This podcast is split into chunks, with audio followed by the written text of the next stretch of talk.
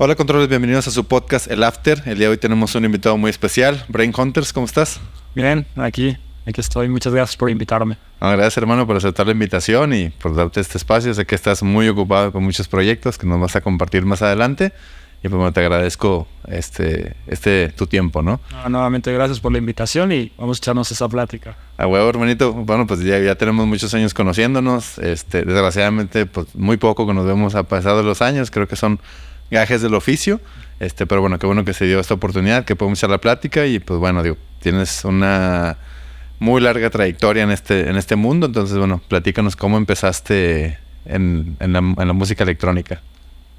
Uf, bueno, yo empecé la música electrónica, la conocí a los 13 años, porque mis papás tienen una escuela, un bachillerato, entonces yo salía de la escuela y obviamente mi mamá pasaba por mí a la escuela y me llevaban a los amigos de mis papás en la tarde, un rato. Y veía a los alumnos en la escuela de mis papás. Y pues obviamente decían, ah, mira, es el hijo de los dueños, no sé qué, es el hijo del dueño, no sé qué, bla, bla, bla. Y este, y empecé a cotorrear, pues sí, con los chavos de quinto de prepa, sexto de prepa, ya los de la mitad de, de preparatoria o último año de preparatoria. Y eran chicos que iban a los rapes. Y pues tú venías de la secundaria, todo morrillo, no sabes ni qué rollo, y de repente una chica de quinto o sexto de prepa te dice, hola, ¿tú eres el hijo de los? Oye, ¿no quieres ir a una fiesta? Y tú así de, claro, no, claro, ¿no? Pero, pero en buen rollo, ¿no? Y, y, fue así como de que me llevaron un día a una fiesta de on-ride en una bodega, literal. Este, iba a haber una, iba a haber una un rave de donde tocaba, justamente tocaba Paul Van Dyke. Pero en esa época Paul Van Dyke todavía tocaba en raves. Entonces de cuenta que yo no sabía, pero era un viernes antes del rave. Entonces de repente, pues yo era un niño, así 13 años, y de repente pasan dos chicos así grandes de seguridad con las cajas de viniles, porque ves que antes usaban las cajas de viniles los DJs así bien padres, llenas con chingo de stickers de todos los países donde había tocado y yo así de, wow, ¿no? Y de repente veo a, dos alemanes súper altos, que no sabía quiénes eran todavía, y Paul Van Dyke, y chicos de seguridad, llegan, y así, normal, en una mesita, todo chiquito así, pum, como prepare, ¿no? Pero privado y todo el rollo. Y yo así de, y ni sabía ni quién era, ¿no? Y este, y de repente, pues yo, yo era el más chico, yo creo que de esa fiesta, y pues ahí colándome entre la gente, llegué hasta delante donde estaba el DJ porque pues, era realmente muy underground. O sea, ver a Paul Van Dyke a tocar así la división que tuvimos, tenemos tú y yo aquí en la mesa. Y tú y yo decía, bueno, ¿este qué hace? ¿Por qué mueve los discos así, no? Me llamó la atención, me dejó impactado, ¿no? Y la música no era común, ¿no? O sea, no era, no era música muy común, güey. Entonces era como de, wow, ¿qué es esto? En esa época Paul Van Dyke tocaba muy agresivo. O sea, no tocaba el trance que, que le hizo no, nada de Foreign Engine, todas esas cosas, no, ya era más fuerte, como un poco más stage trance, ¿no? Entonces me quedé así como, dije, wow, ¿qué es esto? Ya. Y eso pasó en una noche, ¿no? Y me, quedé así como, wow. Luego, al día siguiente, obviamente, mis papás no me dejaron ir al rey, porque eso ya era llegar al otro día, entonces era imposible. Pasó un año, eh, y con estos mismos chicos de la escuela de mis papás, y les dije, oye, ¿no va a haber una de esas fiestas otra vez? Y no, tu papá el otro día nos regañó, güey. Llegamos bien tarde, te, te regresamos a tu casa a las 4 de la mañana. Y, yo, no, no hay bronca. Yo les digo a mis papás, dice, pues no va a haber un rave en tal lugar, en Xochimilco. Y yo, pues llévenme. Resultó que, pues ahí a, a estiroles y jalones, ahí con mis papás, me dieron la oportunidad así como de ir Aparte fue bien vergonzoso porque una chica de la secundaria con la que, pues así conocía en la secundaria, de repente llegamos a la puerta del rey y la niña andaba sola ahí. Ah, es que estoy esperando a unos amigos. Y ella, yo iba en tercero de secundaria y la chica ya iba en segundo de secundaria y la chica andaba ahí como si nada y mi mamá todavía me llevaba al rey. No, y yo era como de mí, ¿ves mamá? No pasa nada. Aquí la gente no, no me va a pasar nada, todo está bien, todo está cool. Y ya fue así como de, bueno, y que Dios va a venir por ti. Eh, Dios, pues como a las 11 de la mañana, venga por él. Y mi mamá así como, a ver, son las 11 de la noche, o sea, te lo voy a dejar 24 horas aquí. Sí, va a estar bien. Y ya, esa noche para mí fue wow, ¿no? Porque cuando vi muchos DJs, muchos exponentes de otros países, todo. En ese, el, estelar era un chico de, de, Inglaterra que se llama The Renances, de una disquera de, detrás de, de Europa, de, de, Londres, que se llama Ian Ocean, y me dejó impactado. O sea, fue como dije, wow. O sea, lo vi y yo me vi en él. ¿No? Fue así como, yo quiero hacer esto. Así es como, wow. Y dije, en un año yo voy a estar así. Y los alumnos de mi papá así, ah, sí, te creo, güey. Y pasó el tiempo y pasó el año y yo estuve insistiendo a mi mamá así, mamá, quiero ser DJ, mamá, quiero ser DJ. Entonces, ¿quieres, ¿quieres ser DJ? Termina la secundaria primero. Pues, órale. Órale, termina. Sí, terminé la secundaria y le dije, órale, aquí está el certificado de secundaria, primer paso. Ok, ¿qué quieres? Eso sí, tengo que reconocer, mis padres, bueno, mi madre primero, porque mi padre, ya te contaré esa historia de él, ya vendrá en la historia. Dijo, mi padre estaba en contra y mi madre estaba a favor. Entonces mi madre, bueno, ok, terminaste la secundaria, ¿qué quieres? Un mixer. Yo bien imbécil, un mixer, pero ¿para qué quiero un mixer si no tengo tornamesas, güey? No sabía nada, güey. Entonces, con el tiempo, a los meses, eh, por lo menos de esos mismos chicos alumnos de mi papá, yo les dije, preséntenme DJ, ya me compró un mixer, pero pues no sé cómo tocar música, güey. O sea, o sea, ¿qué, ¿qué, se hace con un mixer? O sea, no había tutoriales en internet, bro. Entonces era como de, averíguatelos, ¿no? Tuve la suerte de que me presentaron en una fiesta a un DJ muy conocido en este país que se llama Klein. Y él me dijo, ah, mira, eres un niño. O sea, ¿cómo que quieres aprender? Y es que me interesa, güey. Mira, yo conozco a estos ciertos DJs que te pueden echar la mano y viven ahí cerca, vivían cerca de donde yo vivía.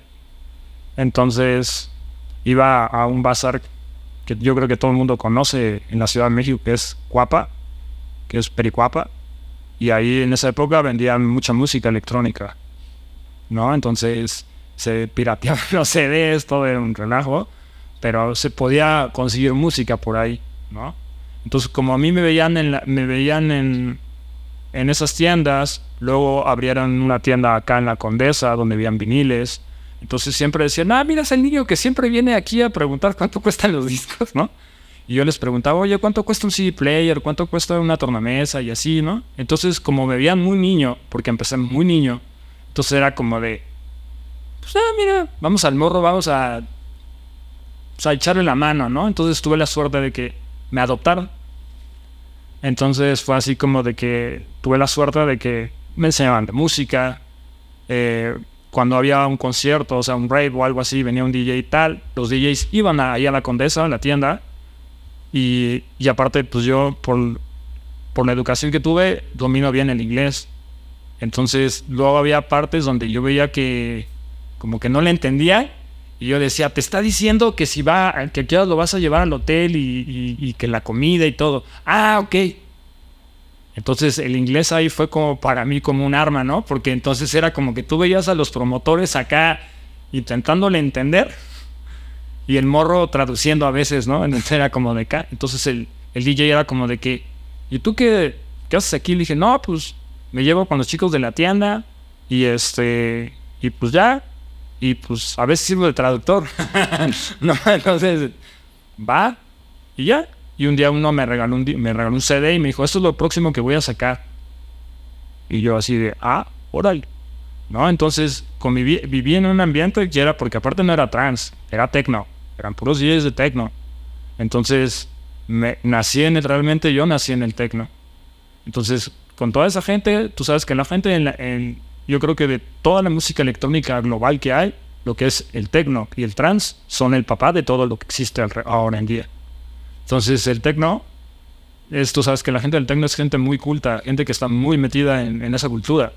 Entonces toda la gente que estaba rodeada de esa, que yo estaba rodeado de esa gente, era gente muy culta en el techno. Eran DJs que habían mexicanos, los primeros DJs mexicanos que habían tocado en el, en el Old Parade Entonces, que fue Clan, que fue Quecho, toda esa gente jerga, toda esa gente que estuvo en esos festivales, güey, me, me inculcó como algo, güey. Porque yo nací en una generación, güey, que estoy en medio, tanto con más jóvenes como de los viejos. O sea, me tocó una oleada old school, muy old school, y una parte en medio que fue cuando yo entró el Psytrance y todo ese rollo, ¿no? Entonces, quieras o no, o sea, tengo muy buenas bases de música electrónica, por eso hoy en día que me vienen y me dicen, bro, ¿por qué haces otros géneros, güey? Si supieras todos los géneros que ya me aventé, güey, que recorrí, o sea, porque sí me considero un melón, ¿no? Entonces, realmente mi carrera empezó así, güey. O sea, así, fue como fui a dar a, mi contacto con la música electrónica. Posteriormente, me gustaba mucho el trance pero, me, pero nací en el techno, Entonces yo decía, güey, es que el trance está muy meloso. Y llegó Clan y me dijo, bro, hay una cosa que te, chance te pueda gustar. Me enseñó, me dio unos vinilos de Flying Rhino, que era Psytrance, pero era esa, Flying Rhino era una disquera igual de Inglaterra que mezclaba como el techno con el trance, que era así, muy tech trance. Y, pero era, realmente era Psytrance, güey. Y yo era así como de, wow, esto es lo que quiero. Y ya, a partir de ahí me fui como enrollando, buscando, averiguando. Obviamente fui dando con promotores. Este, tuve suerte que con la gente con la que me juntaba en la escuela, en la prepa, eh, una amiga, un, amigo, su mamá era inglesa, entonces ella viajaba cada verano a ver a su mamá y, a su abuela, entonces él traía música. Obviamente todo lo que, toda la merch de Tip War, de la Tip, de GMS, Baja Ram, toda esa bola, las traían, los discos los traían. Entonces era como que, ¿sabes? Fui absorbiendo mucho de ahí. Fue cuando me fui a clavar más del Psytrance. Y obviamente, yo al año y medio de que dije que iba a ser DJ, lo logré, güey. O sea, fue así que me dijeron, güey, pues ya es tiempo de que toques, ¿no? Y ah, vas a abrir una fiesta, pero pues me temblaba todo, güey, pero pues ahí me tenías ahí tocando ahí de morrillo, así bien. Y realmente así fue mi introducción a la música electrónica. No mames, bien chico, güey. Sí, güey, o sea, era un moco. sí, pues 14 años, estabas en la secundaria, tercera secundaria. Sí. Este, y luego, ¿quién te enseñó a mezclar? Porque compraste la mixer y ibas a la tienda, pero ahí tenían, o sea, como Technics o algo así. Sí, tenían, tenían los CD players y tenían aparte las tornamesas. Entonces me dijeron, esto está bien fácil. Me decían los PD players, está bien fácil. Tú vas a aprender primero, antes de que pasemos a esto. Dice, tú eres de, tú, tú eres de CDs, pero primero vas a aprender así como aprenden los grandes. Pues sí, vale. Pum, aprender con las Technics, con el mixer. Eh, obviamente la otra regla era bien, en mi casa era la regla, tú vas bien en la escuela, yo te apoyo con tu hobby. ¿No? Entonces me dieron las... Daba notas en la escuela, pum, las tornamesas. Eh, tuve una novia un poco loca. Todos teníamos una vida toda loca. Y, este, la morra, como le gustaba estar en las fiestas, entonces era como de que, va, eh, yo te apoyo, yo te compro los viniles, y este, pero vamos a estar en todas las fiestas, va. Entonces, era como, sí, ha sido mucha suerte, o no lo sé, pero sí era bien raro porque ella ponía los viniles. A veces del dinero que me daban mis papás, yo juntaba y compraba música, CDs, viniles, de todo, pum, pum, pum, y así me fui haciendo una colección grande, güey. Y, y obviamente, pues en el internet yo empecé a conocer gente, obviamente, y ahí conocí a Paranormal Attack. Y con él yo cambiaba música por Soul Sick. Y era así como de, de repente todo el mundo escuchaba, todo el mundo escuchó el famoso remix de Seek and Destroy de Scassi, que estaba muy bueno, pero de repente apareció Paranormal Attack con un remix mejor. Y fue como, esto suena Scassi, güey, pero ¿quién es? Y un amigo de donde yo vivía me dijo, güey, es un güey de Portugal, bien cabrón. Se llama Paranormal Ataque, no sé qué. dije, ¿cómo? Así están, sí, búscalo ahí. Empecé a cotorrar con él, como hablaba bien el inglés, empecé a escribir.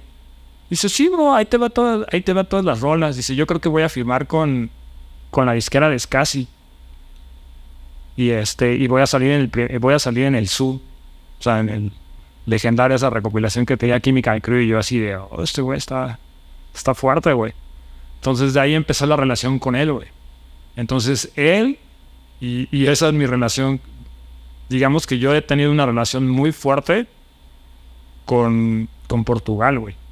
O sea, yo creo que de mi carrera de Psytrance, güey, ve desde cuándo te estoy diciendo, cuando Paranormal Attack todavía no pegaban en Psytrance, yo ya lo conocía y como que tenía una amistad muy fuerte con él, güey, y hasta la fecha es buen en compa, ¿no? Entonces, aparte tuve la suerte de que unos amigos hicieron una fiesta con él, con Scassi y Exei en, en Cuernavaca, y justamente, pues yo estaba en ese, en ese momento como que en el rollo que ya era lo que yo quería, güey.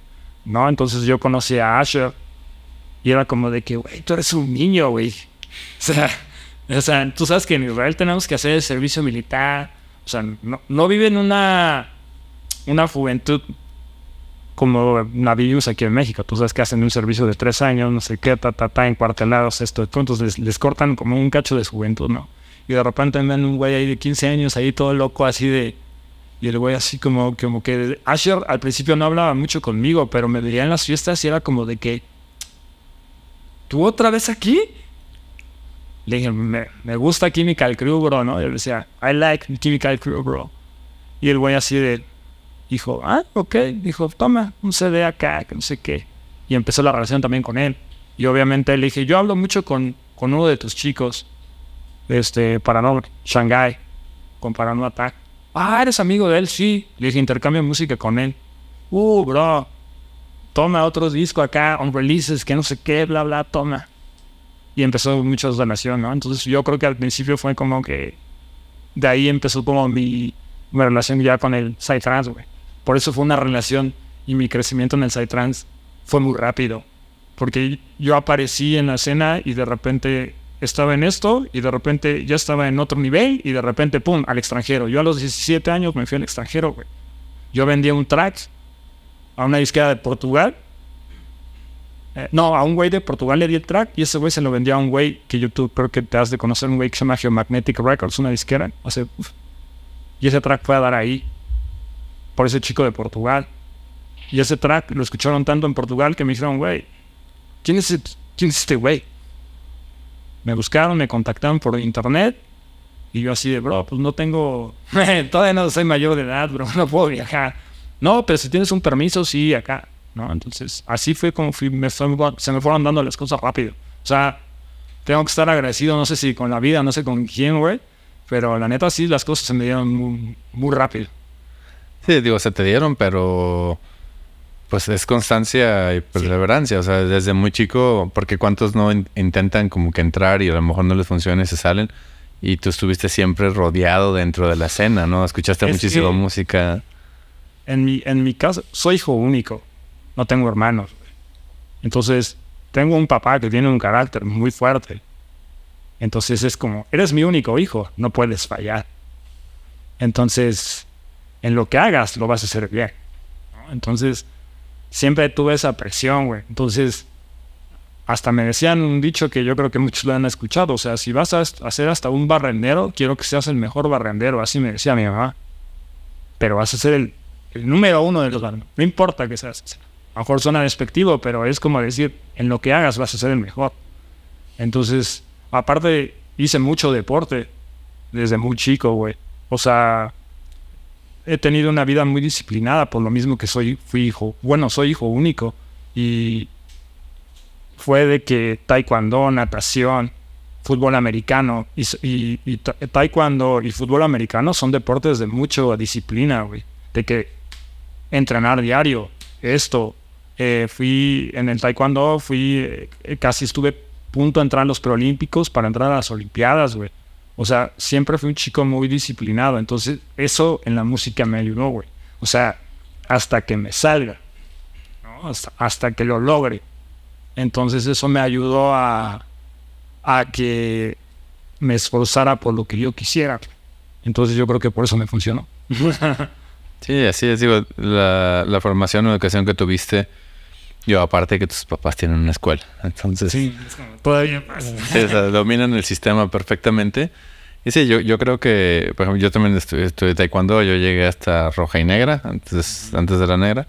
Este, y sí, pues la disciplina de todos los días, de entrenar, de buscar la perfección, este, que es algo que nos enseñan mucho los asiáticos, que ellos son constantes, o sea, ellos tienen, ellos dicen ichi, o sea, con poco a poco, o sea, hasta poco a poco mejor, o sea, o sé mejor que, que ayer, ¿no? O sea, a lo mejor tu track no va a sonar como Paranormal en ese momento mañana, pero a lo mejor en tres meses sí. En tres meses sí, de que estás ahí piqui pique, sí. Sí, pero intentándolo. Entonces, esa disciplina es muy buena y digo, también que le sirva mensaje a todos los que están escuchando que a lo mejor hacen el primer track y no suena y a lo mejor no, no tienes buena retroalimentación, pero pues es constancia y perseverancia y tienes que estar presente en la escena, ¿no? Que es lo que lo he mencionado en tus capítulos, que no seas productor de estudio, o sea, produce la música, pero que la gente te conozca, o sea, que andes en el ambiente, o sea, no, no mágicamente te van a caer las fechas internacionales. yo conozco muchos artistas muy buenos, güey, que, que están esperando, o sea, que tú ves y dices, bro, saca esto.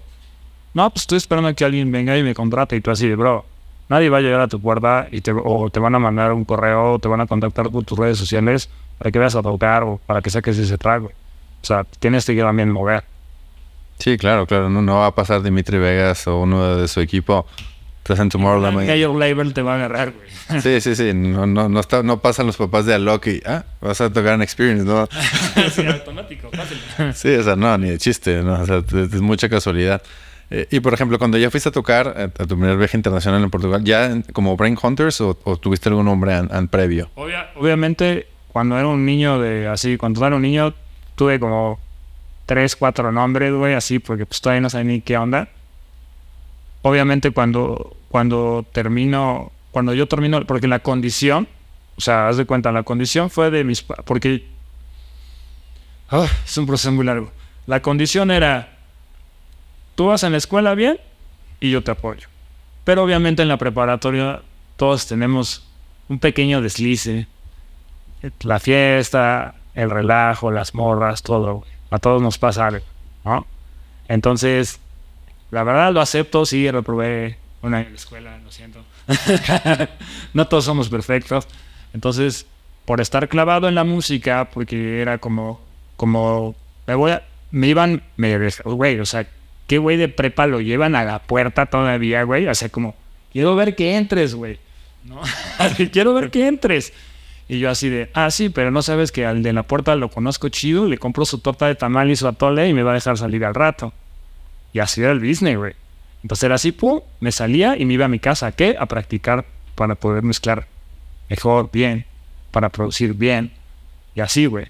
Entonces, sí, se me fue un año al carajo, pero yo creo que le saqué ahí a la producción bastante.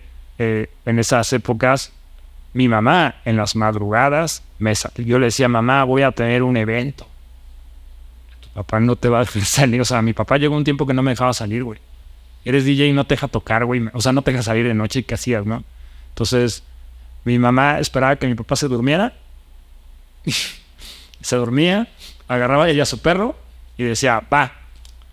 le, dije, mamá, pero no me vas a dejar en la puerta.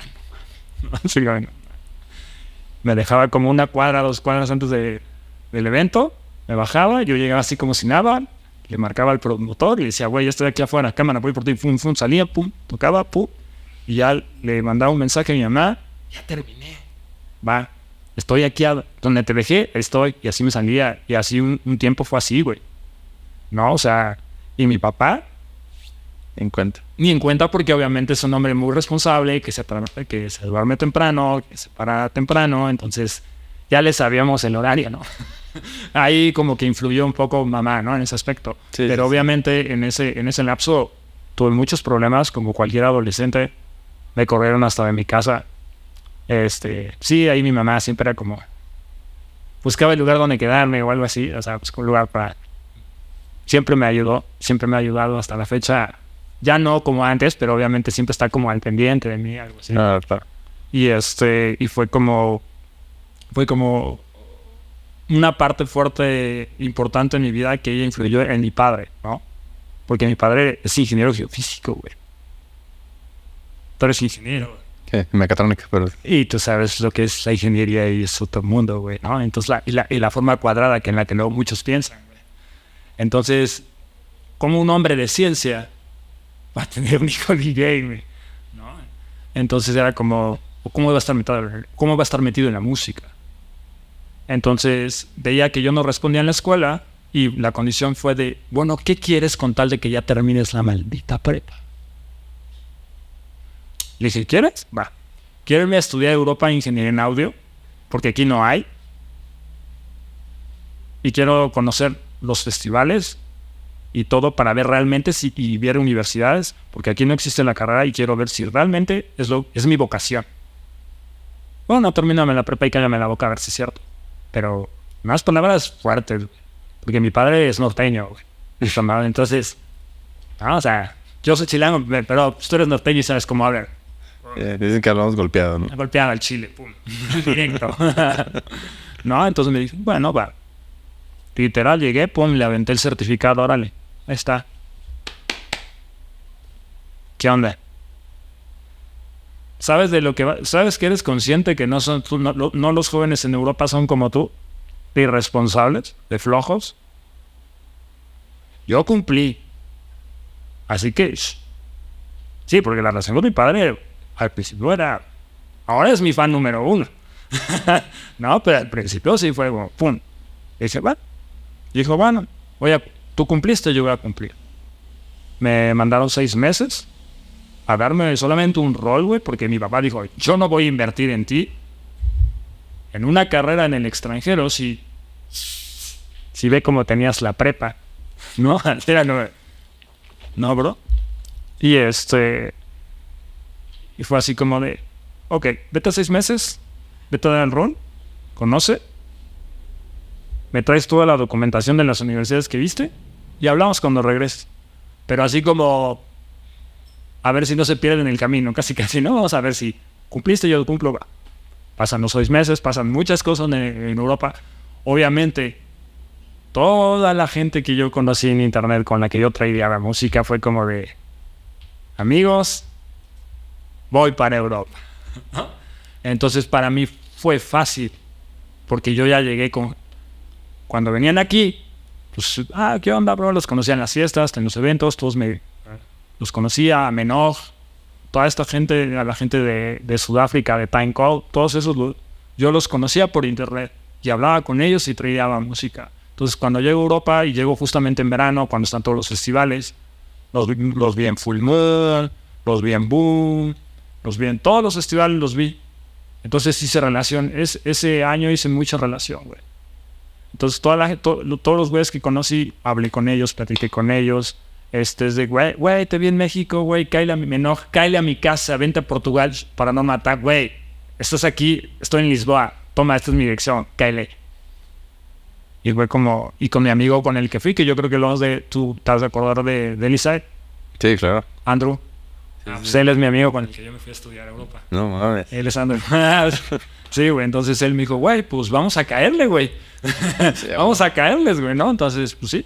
Y así, güey, nos fuimos él y yo así Llegamos primero a Holanda, estuvimos ahí unos días, eh, después nos fuimos a Alemania, eh, fuimos a todos los festivales de por haber de Psytrance, así todos, y literal dijimos, aquí nos vamos a dar cuenta si esto es nuestra vocación o no. Güey, desde el primer día que puse el primer pie en el festival, fue como, sí, quiero ser, sí, quiero hacer esto, sí, quiero ser esto. Vamos a hacerlo, va. Al principio íbamos a trabajar él y yo juntos, ¿no? Pero él tenía una, una suerte de que su, mamá, su madre era inglesa, güey. Entonces él la nacionalidad la tenía doble. Entonces yo tenía que hacer todo mi trámite, mi papeleo burocrático de mi país para poder mirar Entonces, ahí fue donde él y yo nos separamos, no como, no como compas, sino como proyecto, porque al principio íbamos a trabajar juntos como un proyecto, porque nosotros veíamos a SCSI, veíamos a IMS, veíamos, y decíamos, güey, tú y yo tenemos que hacer eso juntos, ¿no?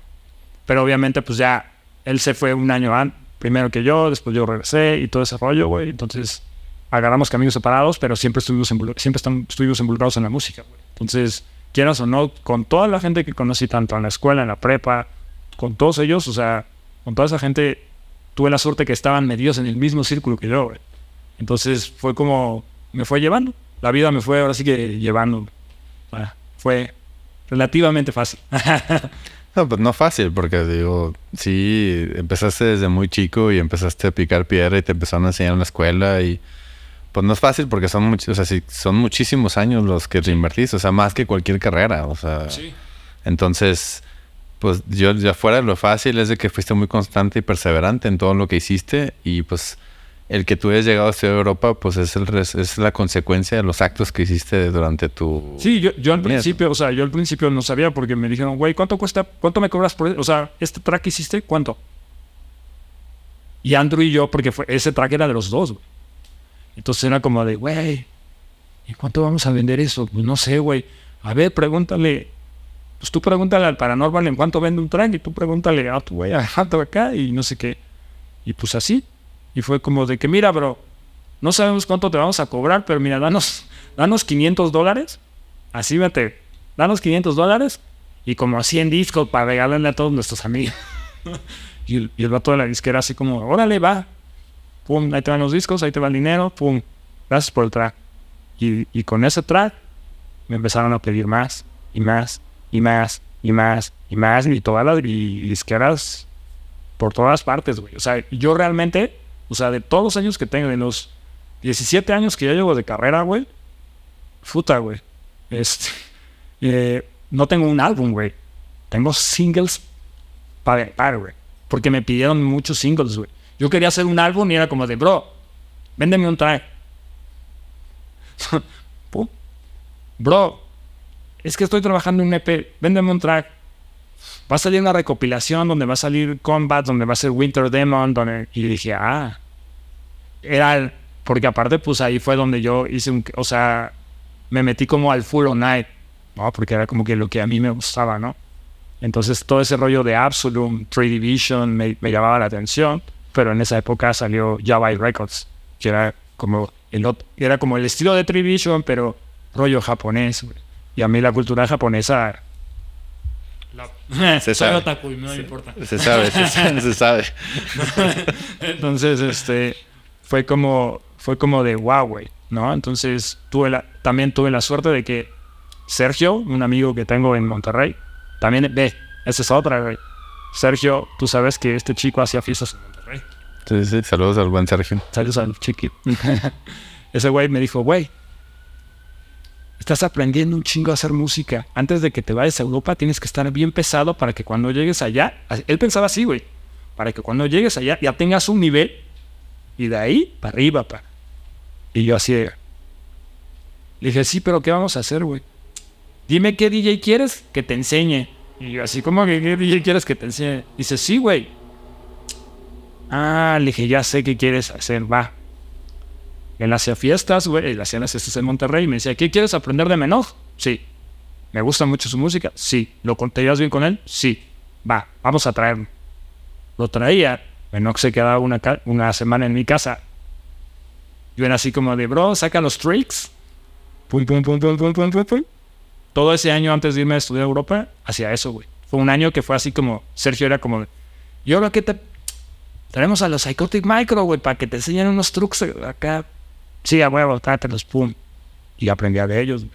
O sea, siempre he estado rodeado de, no sé si de ángeles, güey, que, que me han apoyado para que mi carrera, o sea, ayude a la luz, güey. O sea, realmente, sí, güey. A todos mis ángeles, los amo. sí, güey. Sí, también eso me faltó, sí, Sergio, güey. O sea, aparte de tu tierra, es, le tengo un cariño, güey. Ay, siento que ahí empezó mi carrera también. O sea, fue. Si yo no me hubiera dado a conocer, porque los chilangos, mi tierra, son. Son canijos. son canijos. Aquí es difícil tocar. Ahora, antes. Ahora ya no tanto, pero antes era difícil. Entonces, cuando vieron que yo fui a tocar a Monterrey y prendí a la raza de Monterrey, los chilangos eran como de, ah, ¿no? O sea, ah, este güey está yo decía, pues es que sí creen en mí, ¿no? Sí, sí soy bueno, ¿no? Porque también tenemos esa costumbre de que el malinchismo, ¿no?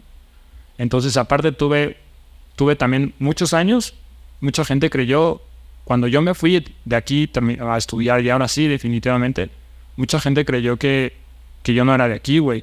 Porque me fui a muchos años, me fui a vivir a España.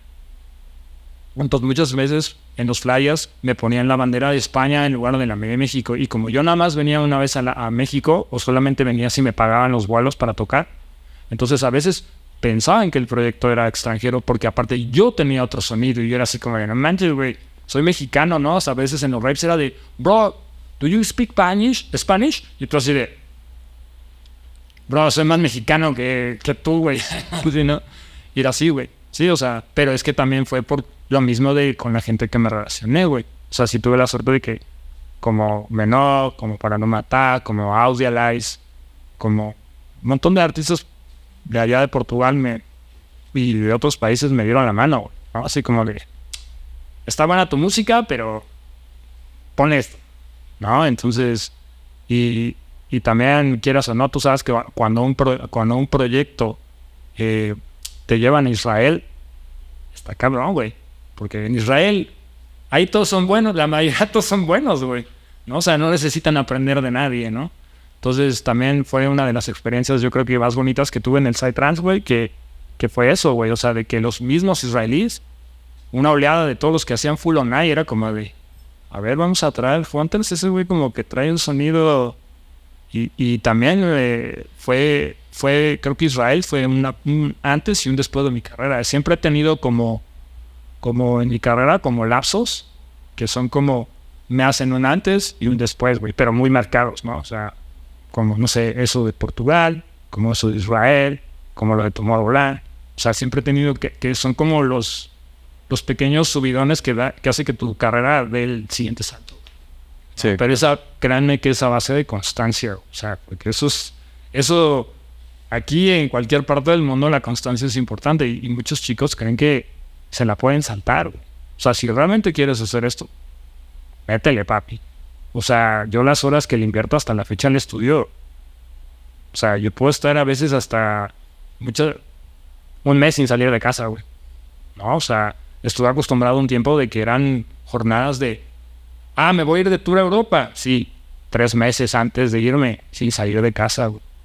Y música, música, música, música, música, pum, pum, pum, pum, pum, para llevar. Voy a estar, voy a estar un verano fuera, tengo que llevar algo power, pues, con calidad, para que todo ese verano, obviamente, genere y obviamente haga más relaciones y la gente me siga contratando otros años y seguir fluyendo, ¿no? Entonces, yo era bien loco, o sea, mi vida ha sido muy loca, güey, porque también es así como de que me encierran en el estudio, me encerraba tres meses, pum, y de repente, después de no salir de tres meses de tu casa, de repente, pum, viaje a la otra parte del mundo, güey, o sea, no ver a nadie, de repente aviones, a escalas, pum, tum, tum, tum, tum, siempre ha sido así, güey. ¿No? Entonces, quieras o no, pues sí te afecta un poco el cerebro, pero pues aquí estamos. Sí, no, pues digo, estás trabajando en lo que te gusta y digo, es bien sabido que si quieres salir adelante en cualquier profesión o cualquier actividad que tengas, pues necesitas invertirle tiempo, ¿no? Requiere mucha disciplina y a lo mejor mucha gente cree que es el rockstar y la buena vida y la verdad es que no, o sea, es estar en el estudio y a veces vas a los eventos, pues ya te toparon eventos, carnal, te, 15, cinco minutos, o sea, nos vemos de que subes, tocas y te vas, güey. Sí, o sea, porque mucha banda cree que es como, sí vas a poner la fiesta, tú vas a poner, uno va a poner la fiesta, ¿no? Pero, la, pero el que se va a divertir eres tú. Yo voy a ponerte feliz y a que te revientes chido, pero no voy a cotorrear, bro. Porque si sigo cotorreando, no, me voy a morir. ya no estaría aquí vivo. Sí, no, porque ya te vas y a lo mejor tienes que hacer algo el otro día o Sí, tienes no. otro evento.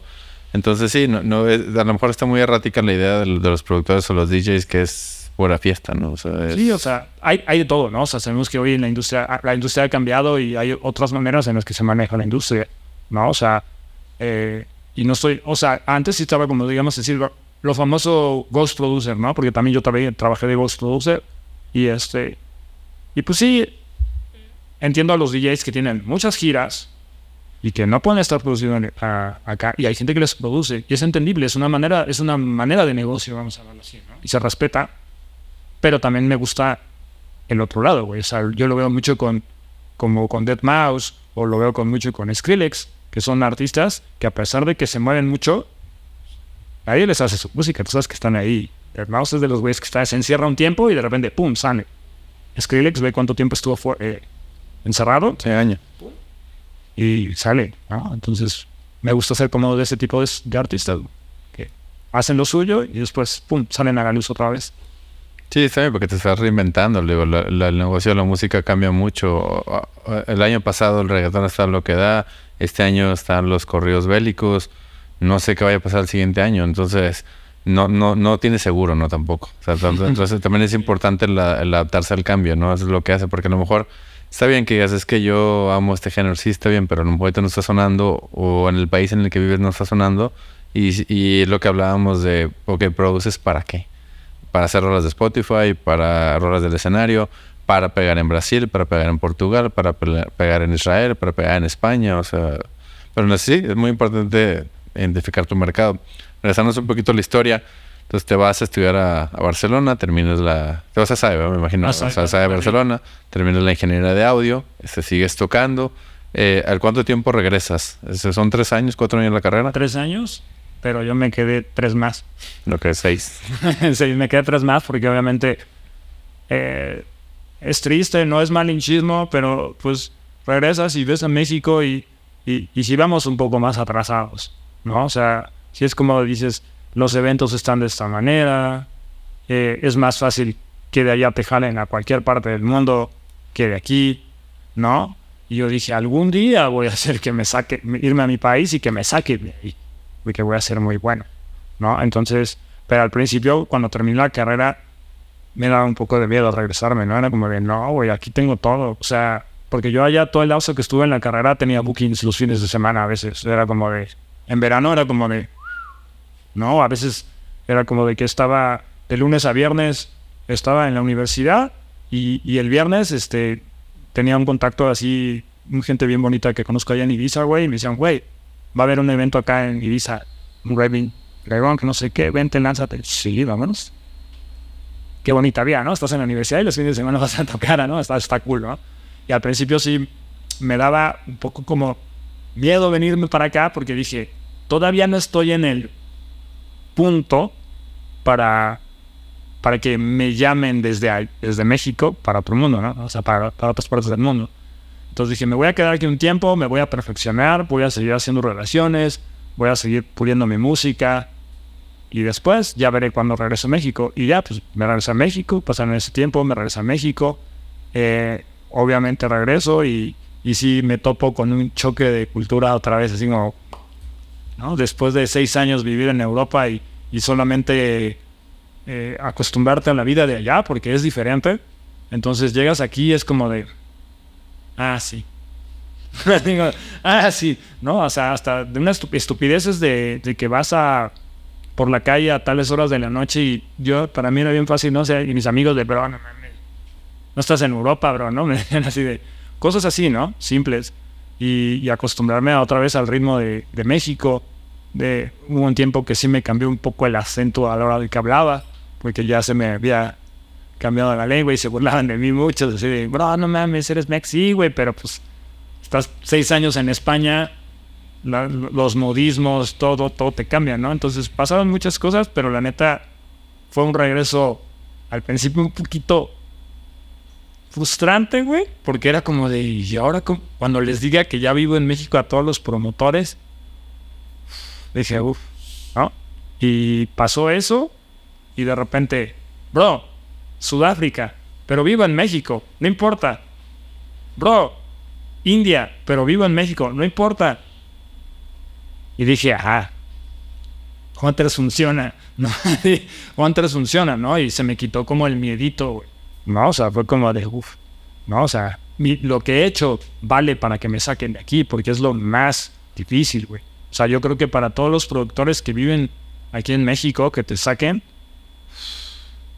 es fuerte, güey, es jodido, ¿no? Pero ya cuando tienes un caminito, una calidad, un sonido que les gusta en otros países, te jala, ¿no? O sea, con que encuentres como esa chispita, esa llavecita, güey, ya ¿no? Entonces con ese perdí el miedo de regresar a mi país. sí, digo, México es muy bonito, la verdad que tiene cosas muy padres y la, vida europea es completamente otro estilo. Este, digo, a mí México me encanta, digo, todo eso, la gente, la comida, la, fiesta. todo es maravilloso de nuestro país, pero lamentablemente la música electrónica, no, hasta la fecha, güey. O sea, es cuántos festivales Tú sabes que en Estados Unidos, vamos a poner un ejemplo, Estados Unidos. Estados Unidos hace 10 años es lo que es ahora en música electrónica. No, güey. Nosotros estábamos siempre arriba de ellos. Teníamos más, México tiene más cultura electrónica que Estados Unidos. Y ve cómo está ahorita Estados Unidos. ADCs por, ADCs por Orlando, este, ADC Las Vegas, este, cuántos festivales no hace Insomaniac, o sea, ¿y nosotros cuántos festivales tenemos? Tenemos muy poquitos, festivales grandes tenemos muy poquitos, ¿no? O sea, es triste, pero la cultura electrónica, pero también es algo que, que es por el estilo de vida, por el estilo de música, por nuestra cultura, es lógico que la gente no va, no va a tener ese cariño por la música electrónica que lo puede tener por una salsa, por una cumbia, por un reggaetón, por otra, por unos corridos. Nunca va a ser así, ¿no? Entonces es algo, que sí te tienes... Si vas a tomar esta carrera y más por la música electrónica, es como de, sé consciente que vives en México y, y va a ser difícil, bro. Porque, porque no hay festivales todos los fines de semana. Yo que más quisiera que hubiera ADC Tijuana, ADC Guadalajara, ADC Cancún y ADC México, ¿no? Ciudad de México. Pero no, no es el caso, ¿no? O, no sé, Daydream, tal, tal, tal. No, o sea, tú sabes que los festivales grandes de, vamos haciendo de mainstreams de música electrónica en este país son pocos, son contados. Y, rey, y creo que hasta hay un poquito más de rates que festivales grandes, Entonces, realmente todo, todo está por fuera, ¿no? Entonces, para la gente que se quiere clavar en, esos, sean conscientes y mejor píquenle piedra también por fuera. Mejor, a veces yo tuve la suerte y a lo mejor crecí por fuera y por eso yo siento que a veces mucha gente, y, lo checo en mis redes sociales, mi fan base es más de afuera, güey. Y es como de... Así como porque en México es diferente la cultura, diferente de manera en la que le digas a la gente, todo es diferente, güey, ¿no? Entonces, ahora ha sido, yo creo que uno de mis principales enfoques hoy, que es como crear un fan base sólido en mi país, güey, porque ¿cómo es posible que me escuche más gente en Alemania que en mi país, güey, no? Era para que México estuviera número uno en mis escuchas, güey, ¿no? Y son otros países. Sí, pero nadie, nadie es profeta en su tierra, ¿no? Sí. Yo, yo te puedo decir de o sea, simplemente el podcast se escucha más, yo soy de Monterrey, se escucha más en Ciudad de México, ¿no? Digo, yo veo las estadísticas y luego Brasil y, y luego España, dices tú. Yo no vivo ahí, bro. Ay, la música es igual. Hay canciones que dices tú, güey, ¿cómo llegó mi canción a Alemania? ¿Cómo llegó mi canción a Portugal? Pero bueno, digamos, eso es algo bonito de la música, que es lenguaje universal, no importa de dónde seas, tu canción puede ser un éxito en Japón, puede ser un éxito en África, en Sudáfrica, en China, y pues eso es lo bonito, ¿no? Entonces, o sea, sí, es difícil en México, pero bueno, tú eres una, un testimonio de una persona que se hizo, sí se puede, este, y a lo mejor tu país fue Portugal, pero pues todo se puede, digo, nada más es la constancia y la perseverancia de seguir trabajando, analizando tu escena, tu audiencia, a ver, me están escuchando más acá, bueno, quiénes son los fuertes de allá, dejar con quién puedo trabajar, dejarse un poco ubicar allá. Ya vas con el promotor, oye, mira, yo me, me escucha tanta gente, así como en tu caso, la, la compraron la canción, la escuchaban mucho. Pues a lo mismo, a lo mejor mucha gente no se mete ese, ese análisis de dónde me escuchan, de que es que yo, por ejemplo, yo podría decir, es que yo tengo que ser el mero mero de Monterrey. Pues no, güey, o sea si sueno más en... En Ciudad de México, en Guadalajara, pues... Ni, pues ni modo, pues vas a comer tortas ahogadas o tortas de tamal, pero pues hay que, hay que darle, ¿no? O sea, no hay que parar. Y si me dicen, eh, voy a la mamá de Nicaragua, pues nos vamos a Nicaragua, compadre. O sea, hay que darle, ¿no? Entonces, pues sí se puede, ¿no? Y ahora platícanos el testimonio de, pues, de tu experiencia en Tomorrowland. Uf, Tomorrowland fue muy raro porque no lo busqué. O sea, nunca es... o sea tengo un amigo que, que, está involucrado en mi equipo de trabajo y este y me dijo, güey, este festival está chido. Y me enseñó estos, estos este, videos reviews que hacen de los festivales. Y me enseñó, creo que fue en 2014, me enseñó el review de Tomorrowland. Ya tenía su renombre Tomorrowland, pero pues decías, nada, pero pues yo no hago esa música, pero estoy más metido en el side trance que la... No va a pasar. O sea, nunca me pasó por mi mente, ¿no? Obviamente con el tiempo van pasando los años y vas y, llegué a un momento en el, en el Full On Night que llegué como al tope, güey. O sea, estuve en el top de artistas de Full On Night del mundo, güey. O sea, competir con Bliss, con Asac Syndrome, que estaban en la misma disquera que yo, que era Yabai Records. Entonces, llegué al tope del Full On Night. Y yo decía, bueno, güey, ¿qué pasa? ¿Qué, ¿Qué pasa después de esto, güey? no, ¿qué sigue después de esto? Yo, yo quiero entrar a otra escena. O sea, yo, creo, yo creo que en Brasil les gusta como otro estilo. ¿no? Y yo veía que, que Bliss y, y este Asap Reggae, pues empezaban a modificar su sonido un poquito más night, pero con tendencia progressive. ¿no? Y yo decía, sí, lo están haciendo para irse a Brasil. Y dije, ah, pues vámonos para vámonos a probar esos sonidos, ¿no? Sí, sí fue como medio complicado. Fue como complicado, este, porque la gente me tenía como en un, en un concepto como de, güey, eres, eres, el, eres el rey del full online en tu país, cabrón. Ni se te ocurra hacer joterías. no, no me vayan a censurar la palabra, pero no se te ocurra hacer cosas de niñas, ¿no? Progresi progresivo, chiclosón, y así. Pero es la tendencia, güey. Yo entiendo que hay artistas que, que a lo mejor se enfocan en... en y, y, y, no es que los critique, al, se respeta a cada quien. Yo respeto las ideas de cualquiera. Pero hay artistas que dicen, a lo mejor tu género no está de moda ahorita, pero a lo mejor en el ciclo vuelve a regresar y en ese ciclo te agarra y te da el subidón. Pero, güey, yo cuando estudié ingeniería en audio, güey, tuve la suerte de que tuve maestros muy buenos, güey. O sea, el maestro, el profesor que me daba y que me dio compresión, porque tuve un maestro especializado en solo compresión, que, que, que trabajaba con la gente de, de Universal Audio para hacer todos los plugins de compresión y todo ese rollo. Era un, es un genio, güey, ¿no? Y el güey hablaba de otros géneros, güey. O sea, cuando tú entras a estudiar ingeniería en audio, no es decir, te vamos a enseñar a hacer el mejor trans. Madres, güey. O sea, es, te, abren el, te abren la cabeza y te dicen, esto es la... O sea, en general, vas a aprender a todo, güey, de todo, güey. Desde un rock, desde un hip hop, de todo. Abre tu mente, sal, sal de lo electrónico, ¿no? Entonces es como de... Aprendí de, de, de, de esta gente que estaba con, con mucha cultura musical, güey. Entonces era lógico que cuando yo quisiera cambiar de un género o hacer algo, como que porque ya me el fulón ahí era como de, güey, es que ya su, su, suena igual, güey, o sea, ya, güey, quiero algo más. Intenté hacer así como ese estilo más progresivo. A cierta gente le gustó, a, cier a cierta gente no le gustó, güey.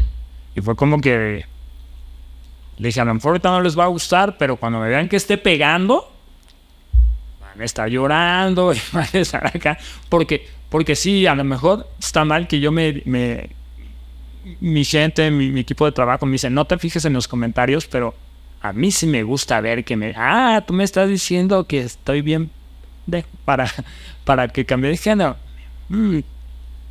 No sé cuándo, pero un día te voy a ir yo mismo con mi trabajo a callar la boca, cabrón. Así lo pienso, ¿no? Entonces pasé a Hunters ya está dejando hacer fulona, ya se está vendiendo, no sé qué, bla, bla, bla, bla, bla, bla, bla, bla, bla. Pasaron los meses y de repente me hablaron de Bélgica, de un evento, porque Sergio y yo tenemos una disquera que se llama Global Army Music y este y él se encarga como de la parte del booking, de las relaciones públicas y ese rollo y yo me encargo como ser el AR, ¿no? O sea, de seleccionar la música, buscar como que todo el rollo de tener talentos buenos, ¿no? Yo me encargo como el lado de la selección musical y ya, me quiero involucrar con mi, vida, de, con mi modo de vida, no tengo tiempo para estar en relaciones públicas de, ¿cómo se llama? De, que, ay, mira, brother, este, eh, tu proyecto suena bien acá, lo mucho hablo con los chicos de que sí está bien, cámbiale esto, no me gusta esto, porque sí me gusta hacer así, y a veces hasta les digo, bro, a ver, conmigo, cuando te doy un review de un track, no vas a escuchar cosas maravillosas, te voy a decir lo horrible y hulero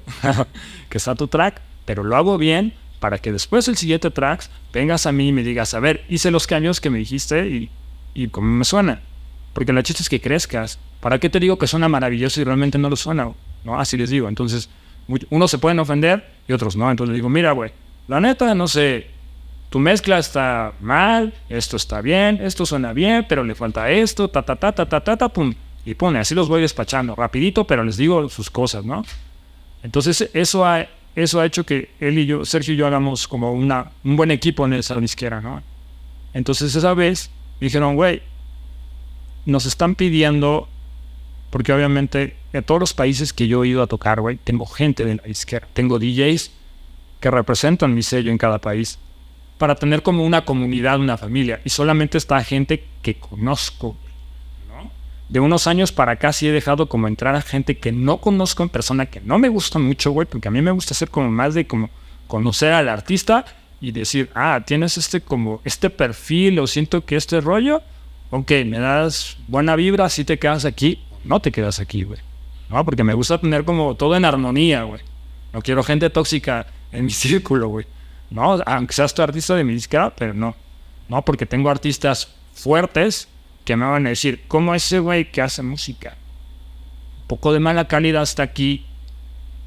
¿Qué onda? Sabe, claro. Entonces es como control, tener un nivel de calidad, ¿no? Un control de calidad. Entonces, quieras o no, eso ha hecho que, que, que me haga como muy especial en el conocer a las personas. Entonces, quieras o no, cuando fui a Bélgica, me dice Sergio, güey, nos llaman a Bélgica y quieren que hacer una Global Army Party en Bélgica. Órale, wow. Vamos.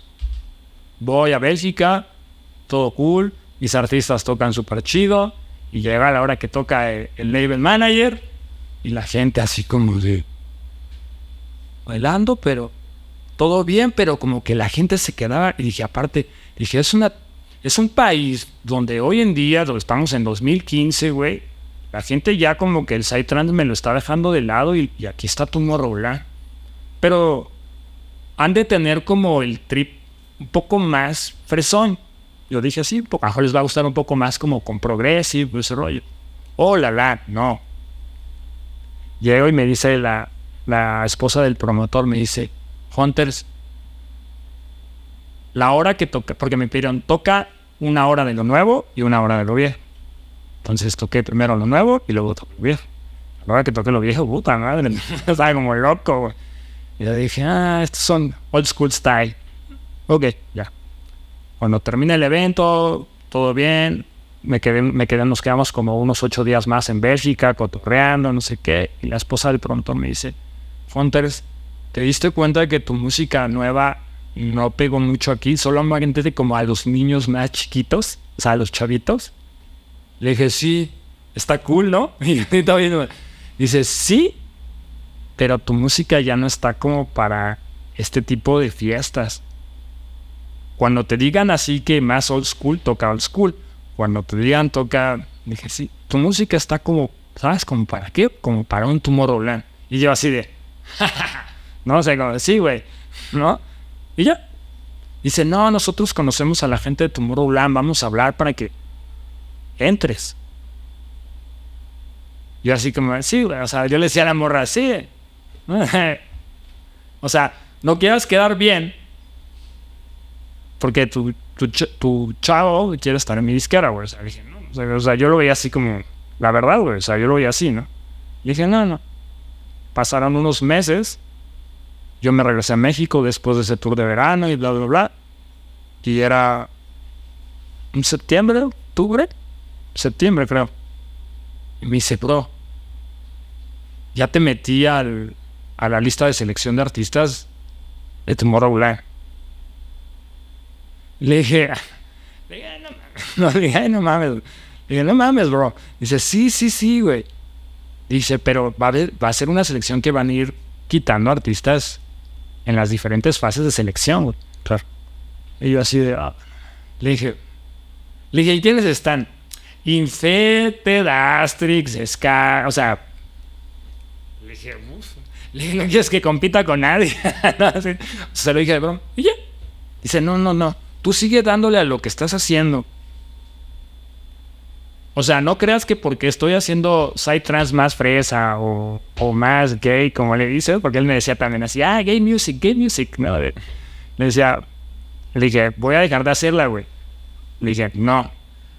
No, no, no, tú sigue haciendo lo que tú haces, pero haz tú, o sea, haz tú, sigue, sigue haciendo lo que tú haces y vas a ver que vamos a tener una buena respuesta. Llega principios de noviembre, me habla y me dice, bro, pasamos la primera ronda. Le dije, ¿quiénes quedan? Astres, Infectes, Sin Sí, van. ¿Cuándo es la siguiente selección? No, pues hasta enero. Chido, bro. Dije, yo creo que en la que sigue ya nos sacan. Ya volar. Llegó a la siguiente selección. Pum. Este, bro, pasamos a la segunda. O sea, ya nada más va a faltar una más. Y si quedamos en esa, ya nos quedamos. Ok, güey, no hay pedo. Vamos a leer. Dale vuelta a la página. Dije, o sea, no me clavé, güey. No pensaba. No pensaba en la magnitud. Nada, güey. O sea, no me pasaba por aquí nada. Un día me marca, güey, pero me marca un día sí, pero que yo estaba súper clavadísimo en el estudio produciendo. De esos días que, que te metes al estudio y dices, hoy es mi día que voy a, wow, nadie me moleste y me marca, bro, nos quedamos en Tomorrowland. Walter, ahorita no, güey. Estoy súper clavado en el estudio. Háblame después. Y le colgué, güey. A los cinco minutos, Sergio llamando, eres un idiota, güey, este güey te habló, güey, me está diciendo que dijo, le dije a Alfonso que ya estaba en Tomorrowland y me dijo que le hablará después, güey. Y le dije, a ver, déjale, pongo stop a esta cosa. A ver, ¿qué dijo? ¿Que estamos en Tomorrowland? Sí, güey. Respóndele, respóndele la llamada, escríbele ahorita mismo y que te marque. Y yo así de... Ah. Hablé. Sorry, bro, acá, ta, ta, ta, me agarraste en un trip, pero... No, sí. Le dije... O sea, ya estamos. Sí, ya estás. Y yo así de, ¿cuándo lo puedo decir? No, hasta que... Hasta que firmemos el contrato, ellos nos van a decir cuándo la fecha, chalala, ta, ta, ta, ta, ta, ta, y todas las reglas y bla, bla, bla. Y ya.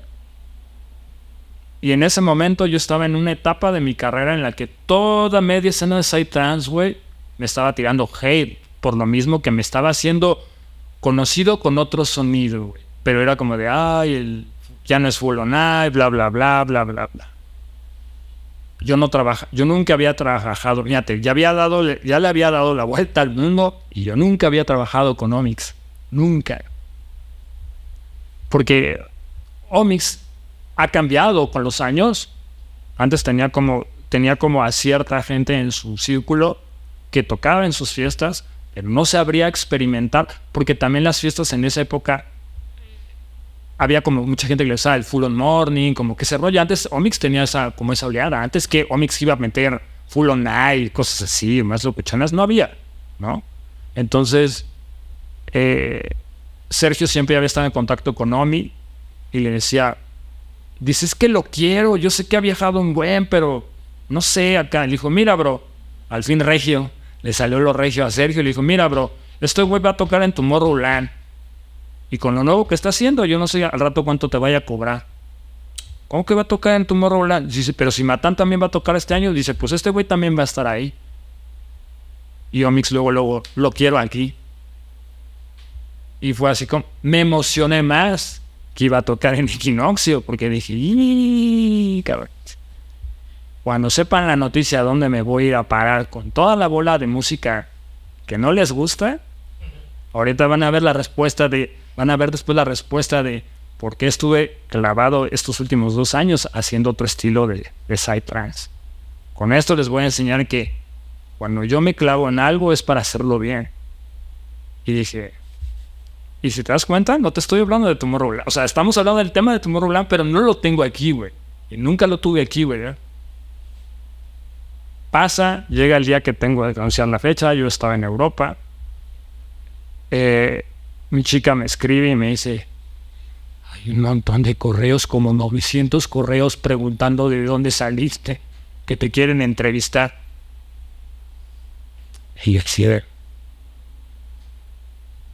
me meto el correo, veo y, yo así de... ¿Esto qué, güey? ¿No? Medios, Bitsin.9, todo el mundo, así, medios que nunca me habían volteado a ver porque yo sé que era un artista de underground.